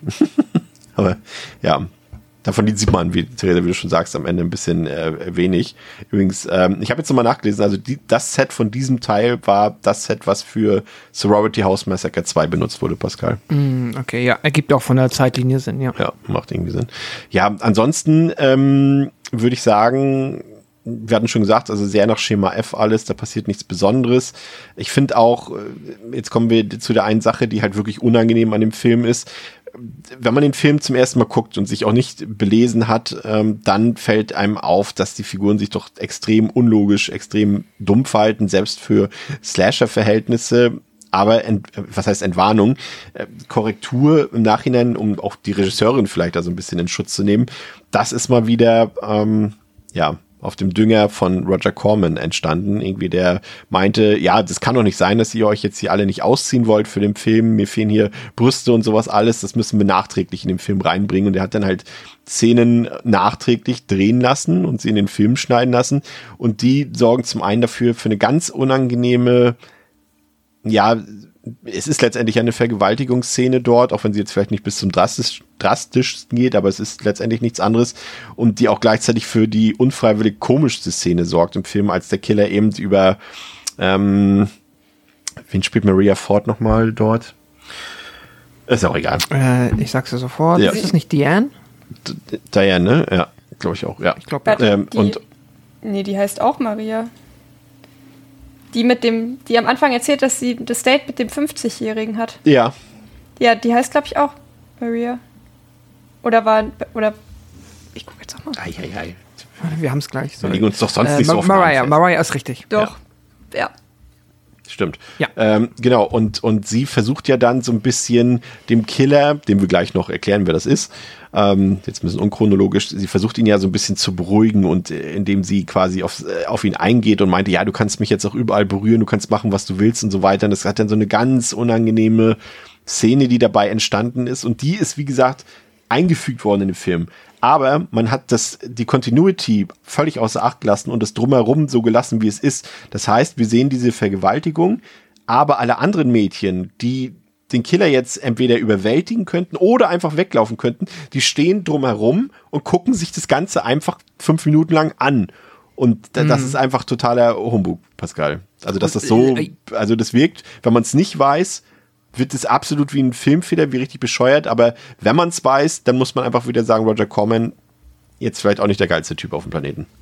Nee, genau. Was da vielleicht nochmal zum Kontext oder zum Verständnis beiträgt, einfach nochmal ähm, in der Inhaltsangabe war es schon erwähnt, dass halt der Killer zu diesem Zeitpunkt erstmal auch quasi blind ist. Also äh, sie haben ihn ja dann, ähm, ja, quasi kurzzeitig äh, die Sicht genommen durch diese Chlornummer und auch nicht mal die Waffe in der Hand hat. Das heißt, es ist natürlich wahrscheinlich äh, jemand, der dann halt, keine Ahnung, körperlich unter Umständen einer der anderen Personen überlegen ist, aber zu fünf zuzugucken, wie er halt dann ohne Augenlicht, also da kannst du dir halt, keine Ahnung, den Toaster neben ihn auf den Kopf werfen, kannst du alles machen, es ergibt null Sinn. Also es ist komplett nicht nachvollziehbar, warum ähm, die zugucken und warum man, da, warum das im Editing nicht aufgefallen ist und man nicht irgendeinen Weg drumherum gefunden hat, diese Szene ein wenig nachvollziehbarer zu gestalten und dann auch vielleicht beim Nachdrehen noch irgendwie was dazu zu drehen, was das zumindest rechtfertigt, habe ich auch nicht verstanden. Also das ist ganz seltsam. Das ist einfach nur, ähm, ja, keine Ahnung, ob die dachten, okay, das also, ne, dann der exploitative Teil wird unsere Zuschauerschaft in einem Maße ablenken und unterhalten, dass das andere einfach über die Schulter äh, geworfen wird und quasi vergessen wird. Hat, nee, ja, für mich auf jeden Fall nicht funktioniert. Das war echt eine, irgendwie eine Kackszene am Ende. Ja, komplett daneben, Theresa, ne? Ja, auf jeden Fall. Also, das ist einfach ja sehr unangenehm beim Gucken und ergibt auch einfach echt überhaupt gar keinen Sinn und halt vor allem, ja, das ist noch extra nachträglich dazugefügt wurde, so eine unnötige Szene, so das macht einen richtig wütend irgendwie. Ja, vor allem, wenn, wenn, wenn, wenn, wenn, wenn es heißt, er wollte halt ein bisschen mehr Nacktheit reinbringen, aber unter Nacktheit verstehe ich nicht automatisch eine Vergewaltigungsszene, ne? Nee, hätte man auch, weiß ich nicht, hätte man von mir aus auch den Kill unter der Dusche oder so Ja. mit dem Elektroschock, hätte man den vielleicht noch mal expliziter zeigen sollen oder so. Ja, wer weiß. Ah, ja, aber wir haben ja unsere Kissenschlacht-Ersatznummer. Ja, Die hätte eigentlich schon gereicht, ne? Ähm, Ja, führen Sie Das, aus, äh, Pascal. das war, also das ist echt. Ja, es ist halt, wir sind jetzt halt, die Mädels sind da und was sie halt dann einfach machen, anstatt sich sich mit Kissen zu bewerfen und sich dabei auszuziehen, ist einfach, äh, wir strippen einfach für uns und Vor allem ist es feiern ein Strip-Duell. Ja, es ist ein Strip-Duell und auch das ist alles, ach, äh, weil man weiß, worum es im Film ist, äh, ist es halt irgendwie ein bisschen schräg. Aber das ist äh, jetzt ja anscheinend auch ein Trope, das sich durch diese Reihe zieht und auch im nächsten aufgegriffen wird und da dann auch mal ein bisschen subversiver. Hier ist es halt einfach quasi nur die nächste Entwicklung, quasi die ja, jetzt nächste Evolution dieser Szene in dieser Form. Ich will nicht wissen, was sie sich überlegt hätten, wenn sie quasi traditionell die Reihe weitergeführt hätten und keine Ahnung, Mitte der 90er den vierten rausgebracht hätten. Ähm, aber ja, das ist auch etwas, was hier im Film passiert. Und auch genau die Szene, wo dann halt die Jungs, mega witzig, mit ihren äh, gruseligen Horrormasken reinkommen und die dann, ähm, ja, dabei unterbrechen. Äh, auch, Hm, ja. ja. alles ein bisschen unfreiwillig komisch. Es ist ein bisschen campy, das gebe ich dem. Also es hat schon noch so diesen, finde ich, diesen so Restcharme, campy Horrorfilm mit einfach wirklich doofen Teenagern, die doofe Teenager-Sachen machen. Finde ich eigentlich ganz okay, aber ist halt alles nicht so gut gealtert. Ja, das Strip-Duell kommt übrigens schon nach 17 Minuten im Film wieder. Das hat ein sehr hohes Tempo, was das angeht. Aber es ist auch generell wieder, muss man sagen, man sieht auch, wir haben es jetzt bei den anderen Teilen auch so ein bisschen äh, vernachlässigt, aber weil es halt im ersten Teil schon klar war, aber dass auch wieder diese Bohrmaschine so diesen sexuellen Aspekt darstellt. Und das sieht man auch bei diesem ersten Kill dort im Auto nach der Strandszene, wo der Bohrer Theresa dann auch immer wieder rein und raus geschoben wird aus dem Körper Ja. von dem Opfer. Ne? Das ist äh, wieder ganz klar. Und auch ganz schwierige Szene fand ich. Ist natürlich, wie gesagt, aus dem Kontext, das war halt wahrscheinlich 1987, hat man das noch nicht so eng gesehen. Äh, und und äh, heute wissen wir natürlich, dass das äh, gar nicht geht. Auch diese eine Szene. Äh, und obwohl es sogar das Mädchen sagt zu ihm, als ähm, er, er meint irgendwie, ja, was wäre denn, wenn äh, was müsste ich tun, wenn ich dich jetzt küssen wollen würde oder sowas, sagt, sagt er, glaube ich, zu ihr und sie meint so, ja, kiss first, ask later. Schwierig, würde Ja. ich sagen. Schwierig. Ja, auf jeden Fall. Aber das habe ich jetzt, ähm, ist ja auch im Grunde genommen eine Erlaubnis und deswegen fand Ja. ich das jetzt, also ja, irgendwie der in, Satz dem, ist schon in so dieser sau Szene, unnötig. wenn sie den Kuss haben wollte, ist das, äh, kann sie das, glaube ich, zu ihm sagen, aber generell ist natürlich schwierig. Aber prinzipiell, das ist, ist einfach, hätte man auch einfach sagen können, so ja, dann Mach doch. mach. Laber nicht Genau. rum, mach jetzt so. Aber ja, Exakt, aber ja. es, es Ähm. ist, ich, ich habe das, äh, habe auch an manchen Stellen gelesen und ich würde da auch äh, ein bisschen den Tenor mitschwingen, dass, obwohl wir hier eine Regisseurin und eine Autorin haben, wirkt dieser Film im Vergleich zu den anderen beiden doch erstaunlich frauenfeindlich. Weil die Frauen, du hast es ja auch schon gesagt am Anfang, glaube ich, ähm, sehr hilflos wirken hier. Ne? Und es bleibt auch eigentlich mehr oder weniger bis zum Ende des Films so. Du hast diese Vergewaltigung. Die Mädchen werden auch eher als dümmlich dargestellt und, und auch so, so in so Zwischenszenen, so, das hast du in den anderen Teilen nicht gehabt, dass auch sehr viele Backpfeifen verteilt werden an, an, an die, die äh, weiblichen Figuren und so weiter. Also es war, hat auf mich so von allen Teilen am wenigsten den Eindruck gemacht, dass wir es hier mit einem, in Anführungszeichen, feministischen Film zu tun haben, Theresa. Ja, aber dafür hatten wir hier die Erektionsstörung dran. Erzähl mal nochmal, ich kann mich nicht erinnern. Ähm, naja, also jetzt, dann löse ich jetzt auch mal das. Ach so, äh, ja, gerne. Löst das auf. große Geheimnis auf. Ähm, genau, und zwar heißt der Ken. Und ähm, Ken und Juliette, die, ja, mögen sich sehr gerne und dann gehen sie hoch und dann wollen sie Sex haben. Aber Ken sagt irgendwas in die Richtung, was darauf vermuten lässt, dass er keine Erektion bekommen kann. Er meint, er hat zu viel Bier getrunken schon. Genau. Und ja, dann gibt es dann trotzdem noch orale Befriedigung, die wir jetzt nicht weitersehen. Wo man vielleicht sowas reinlesen könnte, so mäßig, ja, es geht in diesem Fall dann auch nicht nur darum, dass er befriedigt wird, sondern halt auch darum, dass sie befriedigt wird. Das wäre vielleicht sowas, was man da reinlesen könnte. Weiß jetzt aber auch nicht, ob das schon, ob ich da schon zu gut gemeint mit dem Film unterwegs bin. Ähm, genau, und dann snappt der halt. Und dann kommt halt raus am Ende, dass das Motiv für seine Morde ist, dass er von seinem Onkel missbraucht wurde sexuell. Ich fand, das war auch war komisch. Ich bin mir Also- immer noch nicht sicher, ob es der Onkel oder der Vater ist. Es wird Onkel Ich- genannt, aber irgendwie. Er wird der Onkel genannt ähm, und es ist auf jeden Fall, also weil ich bin mir auch nicht sicher, ob ich es richtig verstanden habe, weil, Weil da war so, doch, der, der Vater war doch Polizist und deswegen. nein, der Onkel war Polizist. okay, dann war es auch der Onkel. Okay, ja. Genau. Und irgendwie ist das alles so absurd, dass ich jetzt auch gar nicht so ganz weiß, ob ich das richtig verstanden habe, aber keiner scheint zu protestieren. Dann scheint es einfach echt total unpassend auch einfach gewesen zu sein, weil es gibt dann auch noch eine Szene, wo er ein anderes Mädchen halt auch aufs Bett schmeißt und sie halt auch anschreit, so als wäre er der Onkel. Ja, genau. Oder, äh, oder nicht mal mehr so ganz, es war auf jeden Fall auch so eine ganz, ganz komische Szene. Und das ist halt jetzt irgendwie das Motiv für den Killer und ja. Und, ich habe es auch nicht verstanden. Und das kommt aber auch erst, ähm, ja, wird praktisch erst so aktiviert, nachdem er halt da im Bett das nicht so funktioniert. Weil Juliette ist dann ja auch die Erste, die dran glauben muss, wenn ich. Ach nee, gar nicht. Stimmt ja gar nicht. Wir haben ja den Anfangskill. Dann ergibt es halt noch viel weniger Sinn. Wenn es zumindest so wäre, dass er halt aufgrund irgendwie dieser, ja, durch, dadurch, dass halt durch den Sex es irgendwie wieder aktiviert worden wäre und dass er dann gesagt hätte, okay, jetzt äh, gehe ich nuts und jetzt bringe ich alle um. Das hätte ich irgendwie verstehen können, aber jetzt macht es irgendwie gar keinen Sinn, dass vorher schon jemand gestorben ist. Ja, es ist, ich finde, Naja, es, ist auch egal. es, es, es, es ist halt irgendwie, es passt für mich einfach nicht, dass du halt diesen eigentlich immer lockeren Ton in dieser Reihe hast und auf einmal wollen sie dir irgendwie so eine dunkle Geschichte erzählen über Ja. Schuld und Sühne und äh, das sind Folgen von jahrelang sexuellem Missbrauch in der, in der eigenen Familie und das ist auch so, ich finde, das ist für so einen Stasher ist das einfach auch zu nah, das Thema an sich. Jetzt unabhängig davon, dass es psychologisch vielleicht durchaus nicht besonders subtil ist und man sich das einfach auch hätte sparen können in dem Kontext. Aber das ist einfach ein zu realistischer, ein zu realistisches Thema für so einen Film. Gerade wenn du eben da vorher so einen Traum-Rockabilly-Typen hattest, ne, der mit einer Gitarre Leute umbringt und jetzt auf einmal, ja, das ist, ist zu real, finde ich, für so einen, so einen Film, Pascal.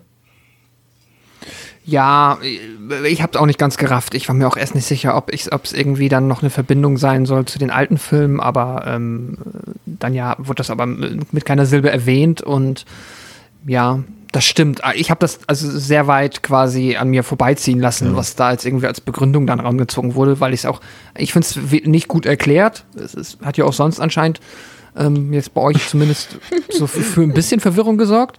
Und äh, ja, ich habe das Gefühl, dem Film war es wichtiger, ähm, uns reinzulegen, in Anführungszeichen, mit äh, unserer Erwartungshaltung, wer denn der Killer oder die Killerin sein könnte und hat sich dann weniger Mühe gegeben, das irgendwie äh, sinnvoll zu unterfüttern, warum es denn so ist. Aber diese Erektionsstörungsszene, wollte ich nur mal sagen, die fand ich auch sehr unter, also was heißt sehr unterhaltsam, aber erfrischend einfach nur, weil äh, das ja auch etwas ist, was man noch nicht so oft sieht und sie sagt ja auch noch dann so schön, äh, es gibt auch andere Wege, mich glücklich zu machen und äh, das fand ich da tatsächlich eine, ja, wahrscheinlich mit die charmanteste Szene des Films. Einfach Hat er wohl falsch verstanden, hat Mord darunter verstanden.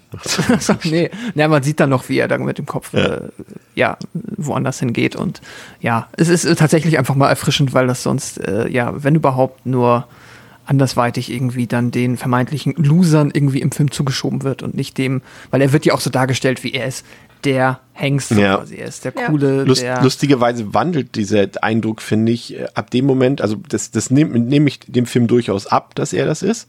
Und aber ab dem Moment, ab dem quasi entlarvt wird, dass er der Killer ist, ab da wirkt er auf einmal auf wie ein Loser. Also ganz komisch irgendwie. Ja. Ja.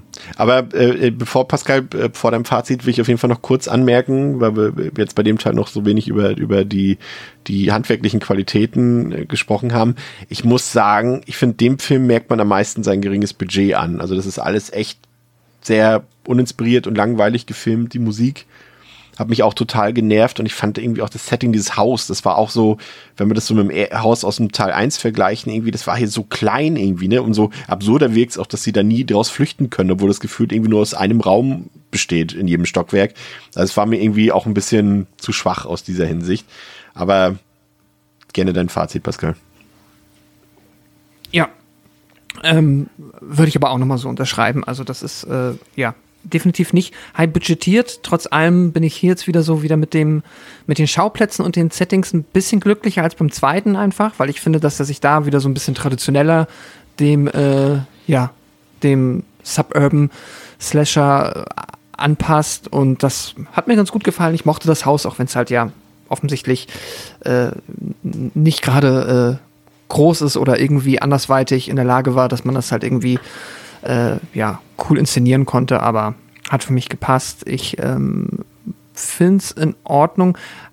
Also ich hatte so das Gefühl, nach dem zweiten hätte man jetzt in zwei Richtungen gehen können. Entweder wir drehen quasi noch weiter auf und es wird noch abgefahrener, oder wir gucken, ähm, dass wir halt quasi wieder so ein bisschen versuchen, back to the roots zu gehen und nochmal das, äh, ja, zu machen, was der erste, also quasi nochmal das neu aufzufahren, was der erste so gut gemacht hat. Und letzteres, äh, ja, ist offensichtlich geschehen. So gut wie der erste schafft es auf keinen Fall. Ich finde, er ist schon deutlich, deutlich schwächer als der, ja, das Original Slumber Party Massacre. Aber er hat für mich so, wie gesagt, den meisten 80er-Charme, einfach nur so ein bisschen von der Optik, wie die Figuren aussehen. Das finde ich sehr charmant. Dann ähm, ist er halt an vielen Stellen unfreiwillig komisch, was man jetzt auch dem Film nicht unbedingt als Qualitätsmerkmal ähm, ankreiden kann, aber mich unterhält es dann halt in dem Moment trotzdem. Und ich finde ihn immer noch charmant und er ist halt jetzt ähm, dann gerade halt auch in seiner um der Plotpunkte beschnittenen Variante halt auch wirklich sehr kurz und geht gut rein. Ich gebe ihm noch knappe drei Sterne, äh, auch kein Herz diesmal, also ähm, definitiv eine Spur hinter den beiden anderen, aber für mich auch immer noch gut guckbar. Ja. Ähm, gebe ich dir recht, klang jetzt auch ein bisschen kritisch, äh, was ich, äh, wie ich mich geäußert habe bis jetzt. Mir ist der Film einfach im Vergleich zu den anderen beiden ein bisschen zu formelhaft, aber er ist trotzdem unterhaltsam, wenn auch wie gesagt deutlich schwächer als die beiden Vorgänge, aber er hat auch wieder diese kurze Laufzeit, zumindest in der Unrated-Version.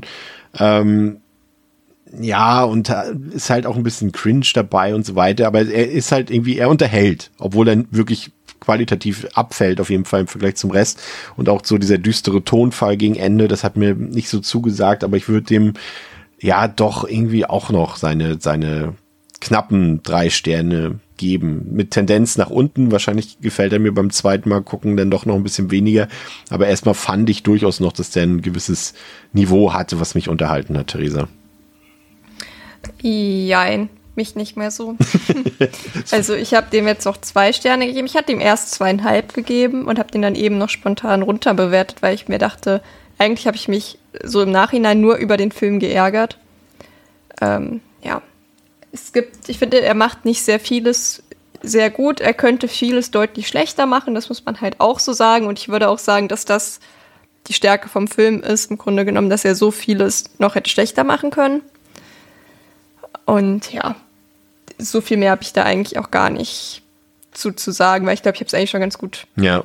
Ja, das, ist, glaube ich, jetzt ganz gut klar, was da so Vor- und Nachteile sind. Also ich muss auch sagen, also weil das jetzt ja auch der ist, den man am schwersten irgendwo schauen kann, da muss man sich meiner Meinung nach jetzt auch nicht für verbiegen, die zwingend zu gucken. Das kann man sich auch eigentlich ganz gut sparen, meiner Meinung nach. Ja, der, der, also letztendlich ist der, der, der am wenigsten erfrischend ist. Ne? Das ist einfach der gewöhnlichste Film dieser vier, die wir heute hier haben. Also es, ich sag mal so, er, er, erhöht noch ein bisschen unsere, unsere Boobs per Minute Ratio, aber mhm. das ist auch alles im Endeffekt. Ne? Ja, aber, aber es hat ja ein bisschen gedauert und man dachte auch, diese Reihe wäre ewig begraben. Aber 2021 kam ein neuer Film raus aus der Reihe, völlig unerwartet, ähm, mit dem Hintergrund, dass ähm, das berühmte US-Genre bzw. Horrorlabel Shout Factory sich ähm, die Rechte zu über 270 äh, Katalogtiteln aus der Schmiede von Roger Corman gesichert hat und dann eben einen neuen Film produziert hat, zusammen mit dem Sci-Fi Channel, was erstmal prinzipiell überhaupt nicht für Qualität spricht, aber ihr werdet ziemlich überrascht sein, glaube ich, wie gut wir den Film finden aus dem Jahre 2021, der wieder auf den Titel Slumber Party Massacre gehört. Der hat auf Letterboxd eine Durchschnittswertung von 3 von 5, auf der IMDb eine 5,1 von 10, läuft 86 Minuten den könnt ihr von allen Filmen auch am leichtesten kriegen. Es gibt eine sehr gute UK Blu-ray, die man günstig schießen kann. Es gibt die Mediabooks aus Österreich, aber der ist auch im Streaming bei Prime Video drin und bei ähm, iTunes auch zum Beispiel. Also da könnt ihr auf jeden Fall mal reinschnuppern. Und das äh, lohnt sich auch komplett ohne Vorwissen. Das ist schon mal äh, zu erwähnen. Also der erzählt ja quasi eine neue Geschichte, Theresa. Denn worum geht's? Dana ist auf dem Weg zu einem Mädchenwochenende mit ihren besten Freundinnen Maeve, Breenie und Ashley. Und auch Maves jüngere Schwester Alex äh, hat sich verbotenerweise ins Auto geschleust. Danas Mom Trish war 1993 Überlebende eines Massakers auf einer Pyjama-Party. Bei dem Killer handelte es sich um einen gewissen Russ, von dem man bis heute glaubt, dass er damals ertrunken sei. Seine Leiche wurde jedoch nie gefunden. Im Gegensatz zu ihren Freundinnen konnte nur Trish das Verbrechen überleben. Auf dem Weg zu ihrem Ausflug haben ihre Tochter Dana und deren Freundinnen nun eine Autopanne in dem Ort Jolly Springs. Genau an diesem Ort, an dem damals das Massaker stattgefunden hat. Um die Nacht zu überbrücken, mieten sich die Mädchen eine Hütte am See. Sie sind allerdings nicht allein, denn im Haus auf der anderen Seite des Sees befinden sich ein paar Jungs, die ebenfalls ihren Spaß haben. Und schon bald taucht die erste Leiche auf. Und Überraschung, die Mädchen sind vorbereitet. Sie sind bewaffnet und haben das Ganze fingiert, um, um Russ, der noch, in der, der noch immer lebt und mordet, endlich in jeden, ins Jenseits zu befördern. Doch die Jungs aus der anderen Hütte durchkreuzen die Pläne und es kommt zu einem großen Missverständnis. Und auch Thorn ist längst am See und setzt seine Mordserie munter fort. Es wird chaotisch am See und alle machen sich gegenseitig verdächtig. Niemand traut mehr irgendjemandem. Als es dann gelingt, Thorn zu töten, ist das Grauen jedoch noch nicht vorbei, denn die Vermieterin der Hütten am See entpuppt sich nicht nur ebenfalls als Mörderin, sondern auch als Mutter Thorns. Doch Danas Mom Trish kommt nun auch an den See, um den Schrecken endgültig zu beenden. Ich merke schon. Das war ein bisschen schwierig, sorry. Du, du pa passt dich langsam Pascal an. Und das meine ich wertungsfrei. ja, ähm, der Film, ähm, auch wieder gedreht von einer Frau von Danischka Easterhazy, ähm, die kennt man vielleicht nicht vom Banana Splits Movie, der es leider noch nicht nach äh, Deutschland geschafft hat, aber vielleicht als äh, Regisseurin von ein paar Episoden von der Serie Channel Zero. Und geschrieben hat das Ganze Susan Kelly, die ist auch fürs Drehbuch von dem tollen Film, und das meine ich jetzt ernst und unironisch, äh, Leprechaun Returns verantwortlich. Ja, ähm, erstmal, was, was äh, habt ihr erwartet, Pascal, von diesem Film? Weil ne, es sind sehr viele Jahre vergangen, mm. Jahrzehnte vergangen und äh, Neustart der Reihe, Sci-Fi Channel, spricht nicht für Qualität. Hattest du eher Angst, dass das jetzt so völlig in die Hose geht oder dachtest du, ja, aber vielleicht haben sie es jetzt noch mal geschafft, noch mal das, was, was schon so gut geklappt hat, vielleicht noch mal in die heutige Zeit zu holen?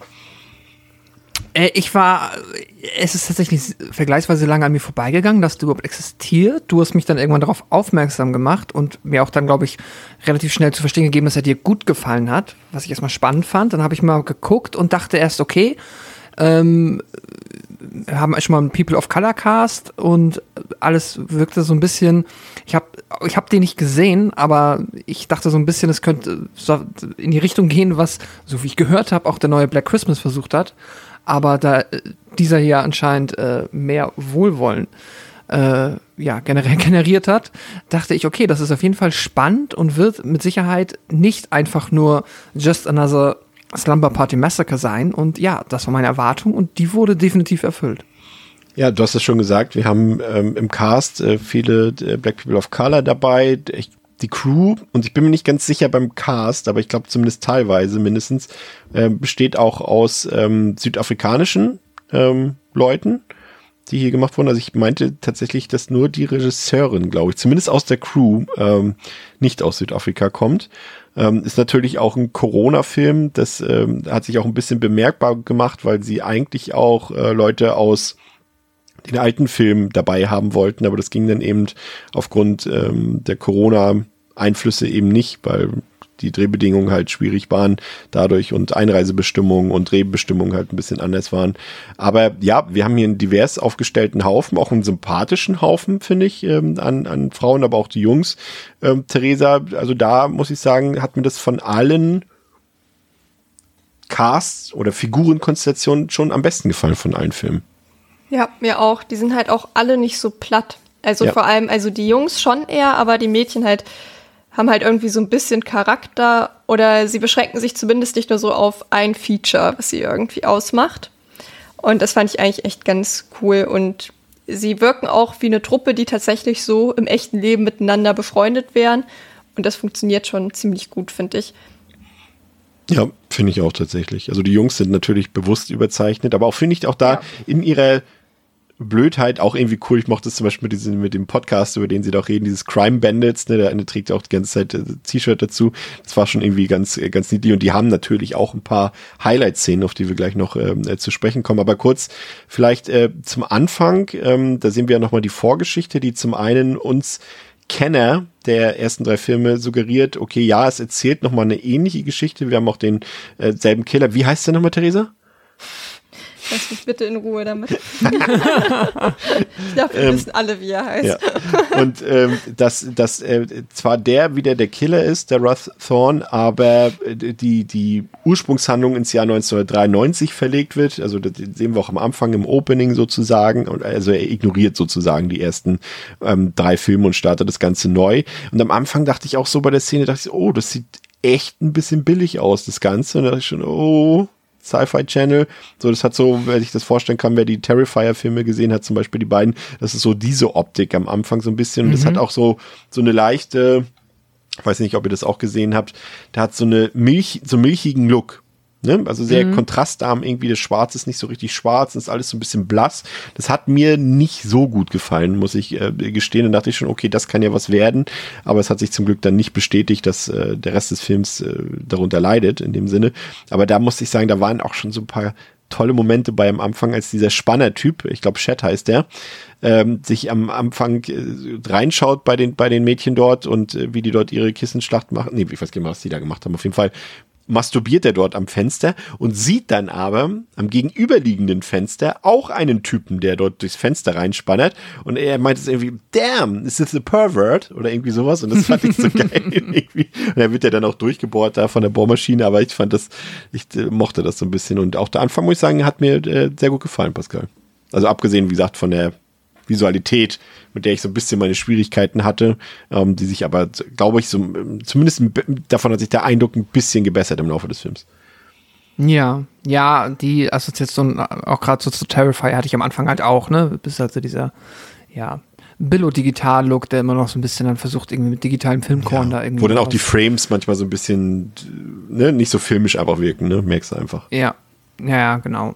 Das stimmt. Aber ähm, ja, äh, bei mir ähnlich. Ich hatte da auch halt am Anfang gedacht, so, "Huh, okay, soll ja aber gut sein. Und dann ähm, habe ich auch gemerkt, okay, aber die Figuren sind toll, die machen Spaß, ähm, die funktionieren für mich ziemlich gut. Und als es dann im Haus losgeht und ich so langsam begonnen habe zu verstehen, wie jetzt halt diese beiden Gruppen quasi ähm, ja aufgestellt sind und wer hier welche Tropes bedient, äh, ja, hat es dann auch bei mir angefangen, richtig Spaß zu machen und vor allem habe ich ja auch relativ schnell gemerkt, dass der Film halt auch nochmal auf der Comedy-Ebene, meiner Meinung nach, wirklich ähm, sehr, also jetzt auch für ja, moderne Horrorfilme, die jetzt ja eh, es ist ja eh aktuell on Vogue, sag ich mal, jetzt auch vielen Horrorfilmen nochmal eine gehörige Portion äh, Comedy mit beizumischen.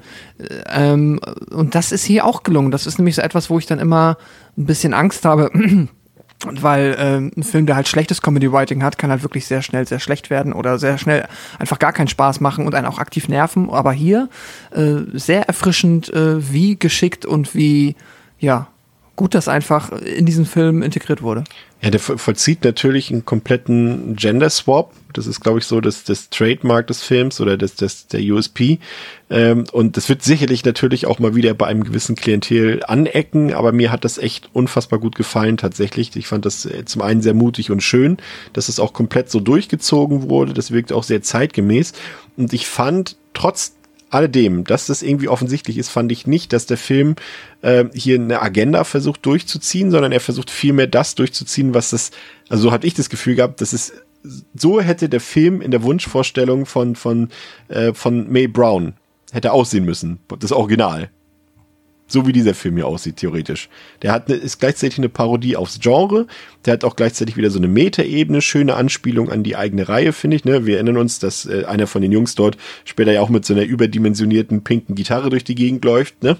Äh, das funktioniert alles sehr gut, aber eben auch diesen Gender Swap, dass hier eben die mhm. Mädels tough sind und sie sind halt so, wie Frauen, Mädchen sind und hier einfach mal das, was quasi uns als Male Gaze verkauft wurde in den ersten Filmen, das wird hier quasi komplett umgedreht aufgezogen. Wir haben hier halt die, die Kissenschlacht der Jungs. Also die, der, der Film zeigt uns quasi eine bessere Welt, wenn man so will, ne? Und auch so mit so schönen Sprüchen dazu. Theresa, ich glaube, Sie sehen das ja, glaube ich, von draußen nachher, äh, dass die Jungs die Kissen mhm. machen. Und, und es wird dann so gefragt, is this what guys actually do when they're alone?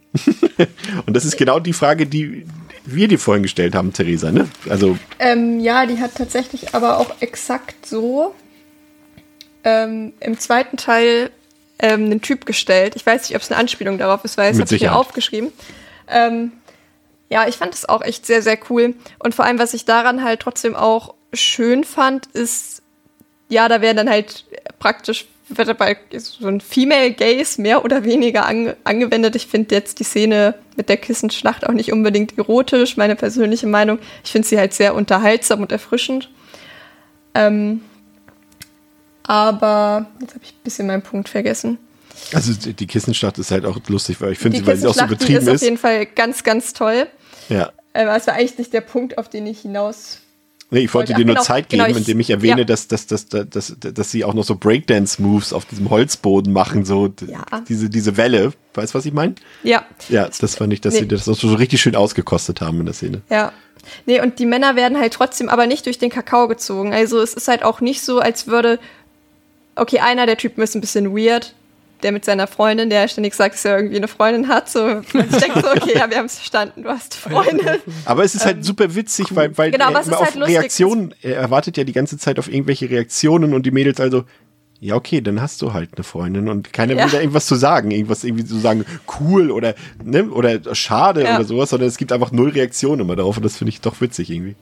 Ja, und dass die halt trotzdem aber nicht schlecht dabei wegkommen. Also es ist kein Film, der sich, der sagt, okay, wir äh, hypen jetzt das weibliche Geschlecht, indem wir das männliche abwerten. Das passiert halt so auch nicht. Und das finde ich halt eigentlich auch echt ganz cool, dass halt, wenn man sich drauf einlässt, eigentlich da beide Parteien ziemlich gut bei wegkommen. Ähm, ja, darf man halt auch nicht ganz zu ernst nehmen dann. Aber da gibt es schon ein paar sehr lustige Szenen, auch die, die ist zwar relativ am Ende, aber die Duschszene vom besagten Typ mit ja. Freundin, die ist auch unfassbar gut. Schöne Revanche an den ersten Teil. Ja, da gibt es auch Booty-Shots der in der Version, die ich gesehen habe, komischerweise zensiert war. Oh. Also ich habe das irgendwie in Amerika mit VPN und da war einfach seine Arschfalte war einfach zensiert. Das also, ja, ich, also es, es, gibt, ich, kann mich erinnern, also es gibt die, dann ist es wahrscheinlich die Sci-Fi Channel Version gewesen, weil die ist sein. auch zensiert. Tatsächlich, weil die dürfen ja sowas im Fernsehen nicht zeigen und das wird die Version ja. gewesen sein, ja. Das fand ich so ein bisschen lustig, wie da halt ja die ganzen Kills und so werden gezeigt, aber dann so, oh Gott, bewahre uns vor dieser Arschfalte. Pascal, wie hat äh, dir die, die Umstellung der ganzen Thematik gefallen, mit denen, dass hier quasi die Jungs so dargestellt werden, wie die Frauen oder Mädchen in den ersten drei Filmen und umgekehrt? Super, einfach auch genau aus dem, was Theresa nämlich eben halt gesagt hat, dass am Ende kommen, finde ich, beide Parteien irgendwie vergleichsweise gut weg, weil es nicht so plump ist, dass man jetzt quasi einfach sagt, okay, wir machen jetzt einfach mal alles, wir drehen alles auf links und äh, die äh, Jungs machen jetzt da halt dann ihre, keine Ahnung, Striptease Kissenschlacht, sondern ähm, es ist halt einfach clever gelöst, wie es da hinkommt und es ist spielt so ein bisschen damit und macht es halt auf der Comedy-Ebene einfach unterhaltsam. Allein wie es dazu kommt, dass sie halt versuchen, dieses Kissen zu zerreißen, wo man sich halt wirklich fragen kann, ist es etwas, was betrunkene Jungs irgendwie machen? Ja, auf jeden Fall. Sitzen die dann irgendwie in der Hütte und der eine fängt an und sagt so, nur meine Freundin hat gesagt, das ist unmöglich, wie man das mal ein Kissen zerreißt. Das ist auch schon so Das geil. so. Und dann stehen die da, nö, ich schaff das. Oh, nö, komm, gib her, ich schaff das. Und dann auch, ah, ich fand's auch so fantastisch, alleine wie, wenn man das das erste Mal die beiden, ähm, die halt Hallo sagen bei den Mädels, wenn sie da reinkommen. Ich glaube, der eine heißt ja, der ist ja der Guy, Guy 1 One und und Guy gibt noch Two, Guy ja. 2. Ja. Ja. genau. Ist auch schon, es ist, es klingt, äh, klingt vielleicht jetzt für Menschen, die den Film nicht gesehen haben, irgendwie wie ein doofer Gag, dass sie sagen, das ist Guy One, das ist Guy Two, äh, halt, aber Vor allem am Ende dieser Dialog, denn wo, wo sie versucht sich zu rechtfertigen, nee, ich habe nichts gemacht, der, der, der Guy war doch dabei. Welcher Guy? Na, der, the other guy. So, das war, ja.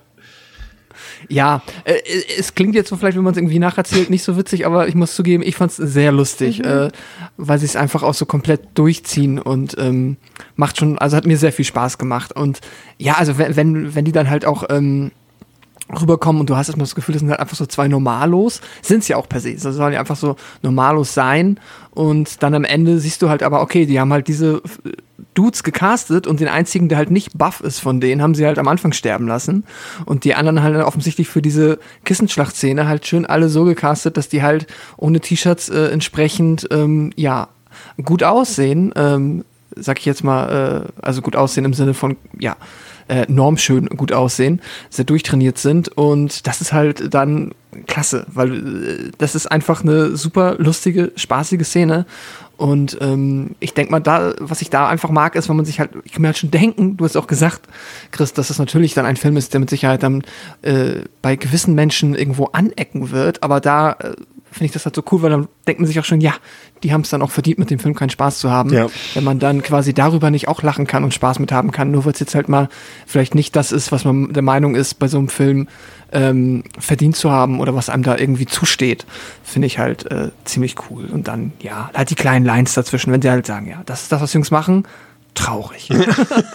ist schon, ist schon gut. Der ist schon ist ohnehin, wie du schon sagst, der hat halt einen sehr pointierten Humor. Ne? Auch die Szene mit der Leiche am Strand, äh, äh, so vor dem Showdown, Showdown, ne? als sie ja eigentlich quasi Thorn umgebracht haben und äh, die Schwester hier, Alex, ja auf die, auf die Leiche doch aufpassen sollte, da die da liegt und so weiter. Das ist auch schönes Comedy-Timing und ich finde ohnehin, dass der, und das finde ich auch gut, dass der Film da sich auch nochmal klar unterscheidet und nochmal Mehrwert bietet zu den anderen Filmen durch diese Twists, die er hat. Ne? Normalerweise ist immer so, ah, Hit or Miss, wenn man so einen Twist einbaut, aber ich finde, der, also ja, vielleicht überstrapaziert er das gerade gegen Ende so ein bisschen, aber gerade so dieses Tucker and Dale Verfahren, ne, so, äh, dass die auf einmal glauben, die hätten was damit zu tun, ne, also die Jungs glauben ja, dass die Mädchen was damit zu tun haben und so weiter. Und das, das, äh, da sind schon ein paar schöne Überraschungen bei und dass am Ende auch noch jemand anderes quasi dort mordet, haben wir ja schon erfahren, die Mutter von, von Thorn und so. Der hat ein paar Überraschungen bei in, in, in, in der Handlung, ein paar Wendungen, mit denen ich nicht gerechnet habe, als ich den Film das erste Mal gesehen habe, Theresa. Nee, das stimmt auf jeden Fall. Also ich habe generell jetzt nicht so super viel erwartet. Man bemerkt, meine Erwartungen waren generell eher niedrig. Äh, wie Aber immer glaub ich- scheinbar. äh, auch nicht schlecht. Und ja, mir war es am Ende doch auch ein bisschen zu twisty. Vor allem, weil relativ schnell halt auch klar ist, wenn sie dann den Mörder zur Strecke gebracht haben, dass das noch weitergeht. Weil zum einen verrät das einen Blick auf die Uhr und zum anderen fühlt es sich halt auch noch nicht wie das Na. Finale an. Ich finde, das ist ja schon fast ein Gag, weil die anderen Ja. Filme alle so kurz sind, dass der Film Ja. hätte da auch vorbei sein können. Ja, nee, ich finde, es war nicht, man hat, finde ich, schon bemerkt, dass es nicht das Ende war. So wie das inszeniert war, meiner Meinung nach. Ähm, aber gut, das ist vielleicht auch, vielleicht hätte ich es auch anders gesagt, wenn es das Ende gewesen wäre. Vielleicht bist du auch ich zu gesagt, schlau für diesen Podcast. Ja, vielleicht, man weiß es nicht. ähm, ja, aber äh, nochmal zu der Sache so mit den Jungs und diesem ähm, ja, Spiel, dass sie sich alle gegenseitig verdächtigen, das fand ich schon auch echt sehr lustig, weil irgendwann fällt denen so auf, okay, wir haben diese Mädels kennengelernt, die sind bis unter die Zähne bewaffnet und wir haben den Killer selbst nicht gesehen. Ja. Hm, Das ist irgendwie verdächtig und dann kann man das halt als, kann ich es als Zuschauerin auch irgendwie nachvollziehen, dass sie das ein bisschen verdächtig finden. Es hätte ihnen auch vorher schon verdächtig vorkommen können, aber sie waren erstmal damit beschäftigt, die Mädels halt zu verteidigen. Das war auch lustig, da waren, war es so mäßig so, ja, ihr bleibt hier und wir gehen raus. Aber die hatten halt gar keine anständigen Waffen, während halt die Mädels ja darauf vorbereitet waren. Wieso auch so, Und- der eine ja auch noch so meinte, so, äh, äh, wir gehen raus, weil I'm a man. Ne? So, das Ja. war auch, ja. Das war schon echt lustig irgendwie. Und dann irgendwann fällt ihnen auf, so, hm, irgendwie verdächtig, was die hier machen. Das ist schon echt, ja, cool gewesen. Wie, wie fandet ihr denn das Comeback von Russ Thorne, äh, der ja hier äh, ja tatsächlich so ein bisschen reimagined ist, finde ich. Ne? Also der, der hat natürlich so mhm. seine Art, wie er sich bewegt und wie er spricht und so weiter. Das sind auch teilweise, glaube ich, sogar die einzigen Worte, die er sagt, sind auch die, die er auch im Original sagt. Mhm. Ähm, ich muss allerdings gestehen, ich fand den ein bisschen cooler als den Original Russ Thorne, Pascal. Er hat auf jeden Fall äh, mehr Charisma ist wahrscheinlich das falsche Wort, aber er ist auf jeden Fall ein bisschen markanter. Mehr Charakter, Mark ja, kann man schon danke. sagen. So, ja, ja, genau. Er hat einfach mehr ähm, ja, Profil. Mehr, mehr Profil. Also ihr macht, genau, äh, ihr schmeißt mir die Worte entgegen und sie passen perfekt. Genau, das Markante hat mehr Profil und ist erinnerungswürdiger, ist einfach ein bisschen präsenter auch dadurch und ähm, ja, ich muss sagen, diese Mutternummer am Ende, das ist, fand ich so ein bisschen okay. Jetzt haben wir das auch nochmal aus, aus ja. der Kiste geholt, ne? Das ist so dieses Jahr. Der okay. schwächste Twist des Films auf jeden Fall. Mhm. Ja, definitiv. Ähm, kündigt sich dann auch am Ende dann ein bisschen zu früh an schon.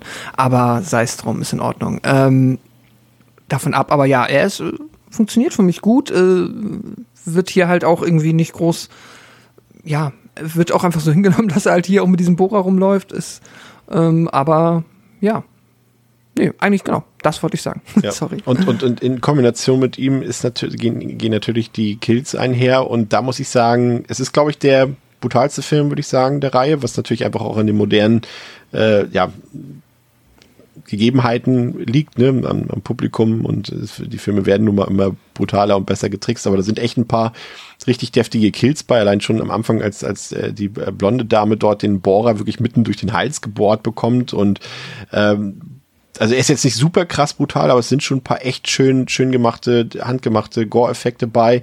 Ähm, auch wieder so ein paar schöne, ne, schöne Hommage, dass äh, wieder einem, einem Typen die Augen auch entfernt werden, wie glaube ich im ersten Teil war das, ne? Auch wieder ein paar Referenzkills so zusammen bei, aber ich finde, der hat genau das richtige Maß, finde ich, für einen Slasher. Eben, er ist kein Terrifier 2, aber er ist eben auch kein Halloween, sondern genau dazwischen irgendwo.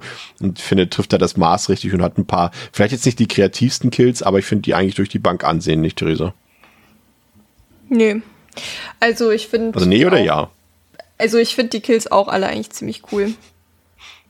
Oder was war exakt nochmal die Frage? Das war die Frage, ja. Okay, weil ich dachte gerade so, okay, habe ich es vielleicht doch falsch verstanden. nee, ich finde die eigentlich auch ziemlich cool. Jetzt mh, mm, nicht so viel, was mir so richtig in Erinnerung geblieben ist, könnte halt aber auch damit zusammenhängen, dass ich halt, naja, in den letzten vier Tagen auch vier dieser Filme gesehen habe und das irgendwann alle möglichen äh, Bohrerkills zu einem Brei ähm, werden.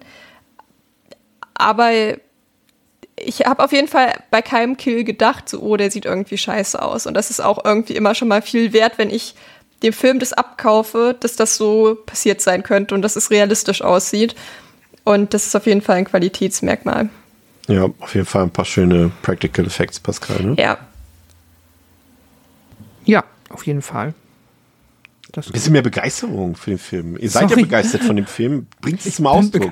Dann, dann möchte ich noch einmal mich für den Duschkill, den fand ich echt fantastisch, weil der Typ, der halt die ganze Zeit erzählt, dass er eine Freundin hat, hat halt auch ein Herz auf der Brust tätowiert. Ja. Mit dem Namen seiner Freundin. Und dann wird er halt von hinten, wird halt dieses Tattoo praktisch zerstochen. Ich glaube mit einem Messer auch. Ich glaube, der Driller ist dann Geschichte ja. an dem Punkt schon, ne? Und dann mit einem Messer. Und das fand ich schon auch irgendwie echt sehr lustig, so dieser komplette Szenenaufbau, einfach wie er dann so mhm. in die Dusche reingeht. Und man sieht schon noch, dass der ins Gym geht.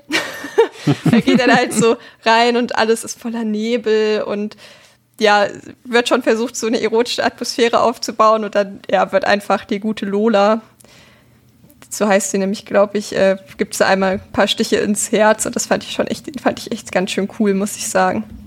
Ich, aber halt auch mehr mit dem kompletten Aufbau. Ich glaube, so alleine wäre der jetzt halt nicht so spektakulär gewesen, aber da haben sie es dann halt geschafft, so einen unspektakulären Kill cool zu machen. Und das ist ja irgendwie auch was, was man erstmal schaffen muss.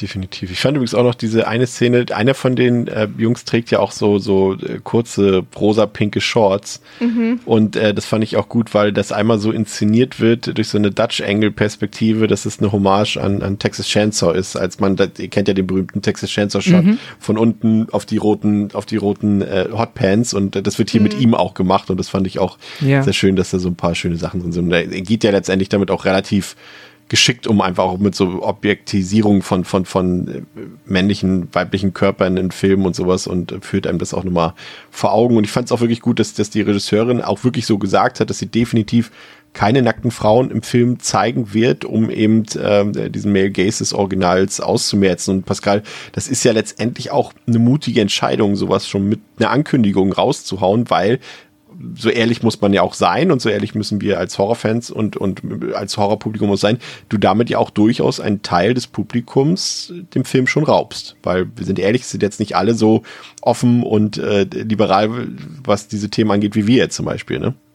Ja, auf jeden Fall. Also das ist, ähm, ich weiß ehrlicherweise jetzt nicht, wie, ähm, wie sehr man da quasi davon abhängig war, dass der Film dann auch erfolgreich ist oder ob das halt auch einfach dann ja, quasi etwas war, was man sich mal rausnehmen konnte, zu sagen, wir machen jetzt einfach den Film für die Leute, die daran Spaß haben, aber nichtsdestotrotz, äh, ja, natürlich ist es eine mutige Entscheidung, aber für den Film ging es, finde ich, dann auch einfach nicht anders, weil wenn du halt, äh, ja, so mit den Tropes spielst und das halt so auf links drehst, dann willst du es halt andersrum haben und das ist dann halt nicht mehr nicht jeder Mensch, der wahrscheinlich mit äh, den ersten drei Slumber Party Massacre Teilen Spaß hatte, mehr oder weniger, wie es bei uns aber auch der Fall ist, äh, wird dann hier wahrscheinlich seinen Spaß haben, wenn es einmal wirklich nur quasi ähm, darum geht, äh, ja, neben den klassischen, klassischen Slasher-Filmen halt noch einen halben Erotikfilm serviert zu bekommen, ja. aber halt aus der heterosexuellen männlichen Perspektive. Kannst du halt nicht mehr machen, 2022. Das geht aber nicht. Ja.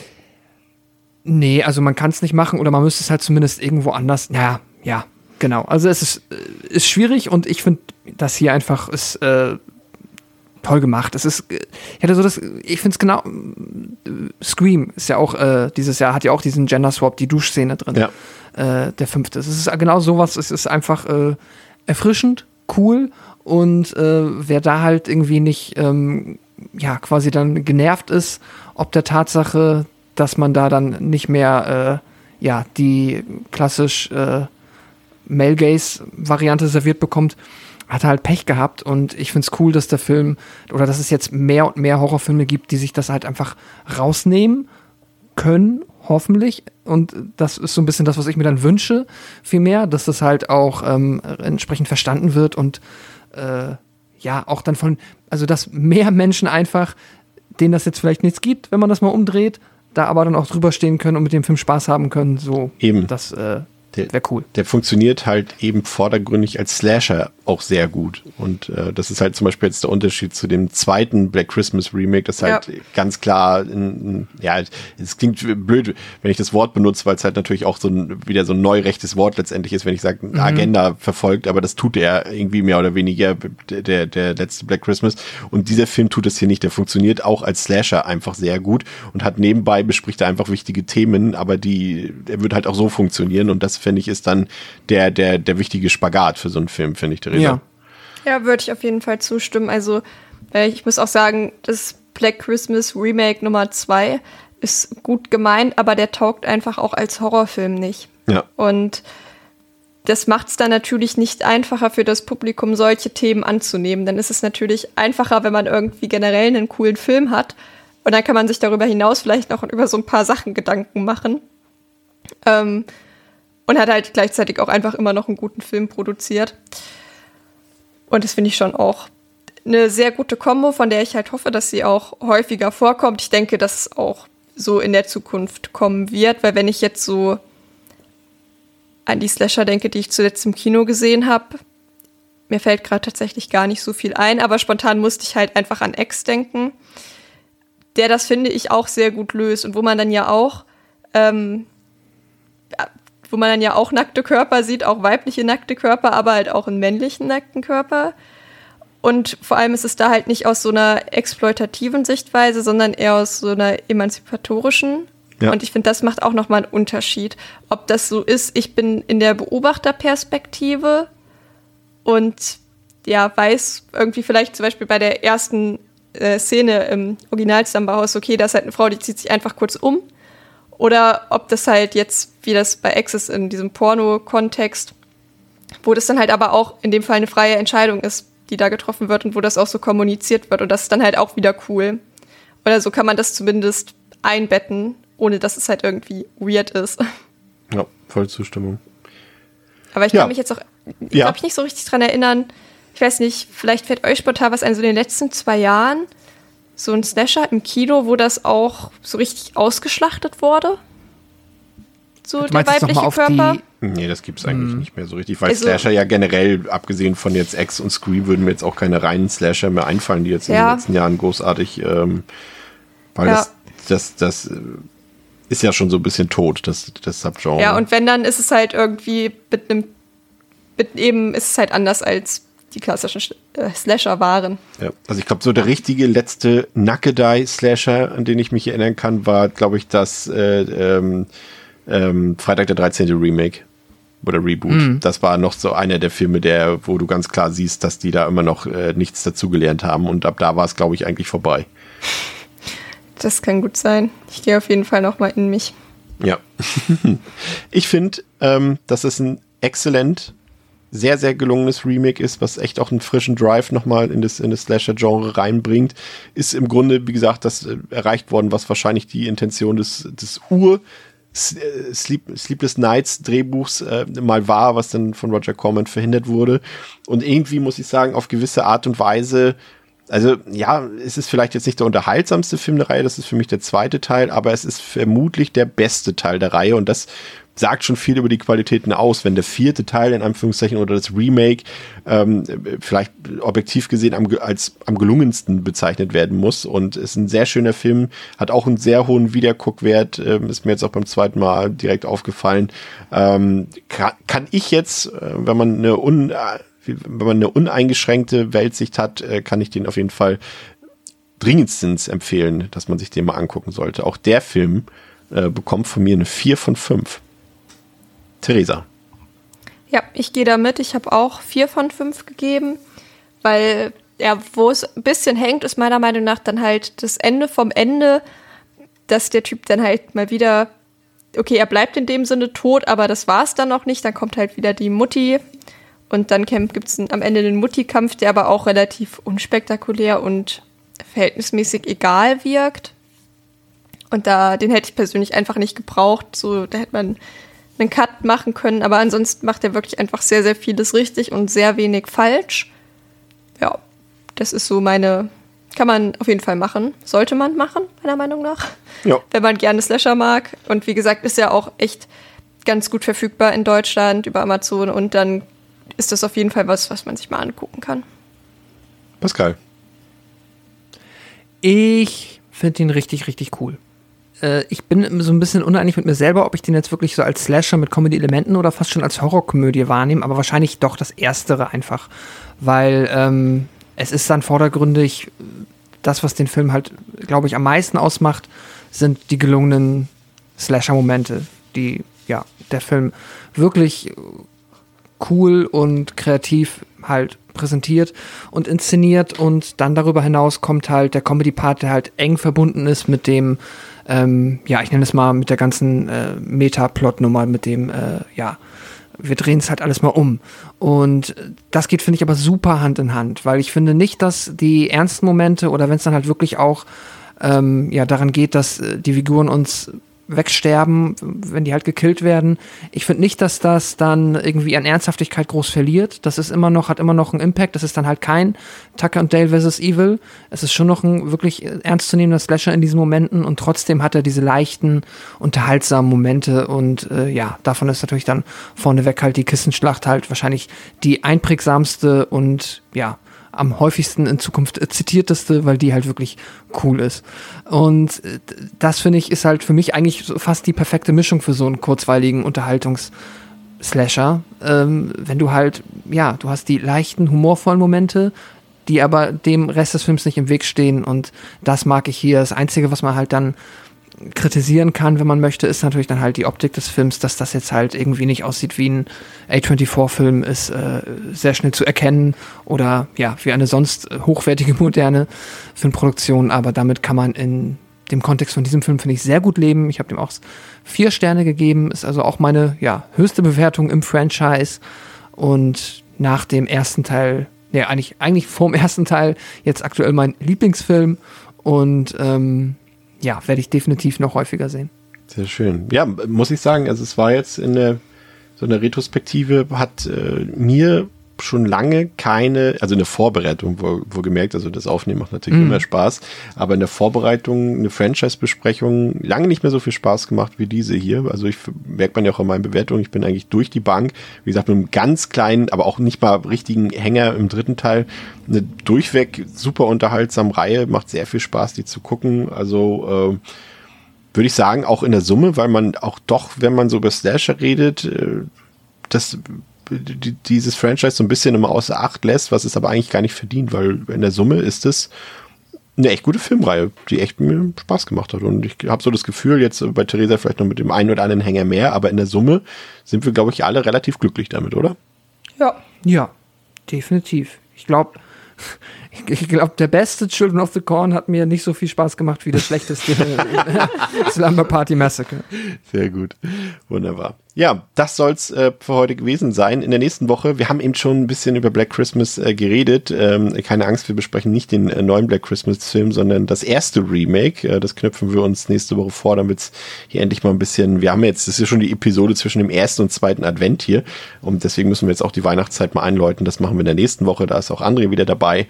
Äh, liebe Grüße an der Stelle. Also, danke, dass ihr zugehört habt. Danke für eure Unterstützung. Bis zum nächsten Mal bei Devils and Demons. Ciao, ciao.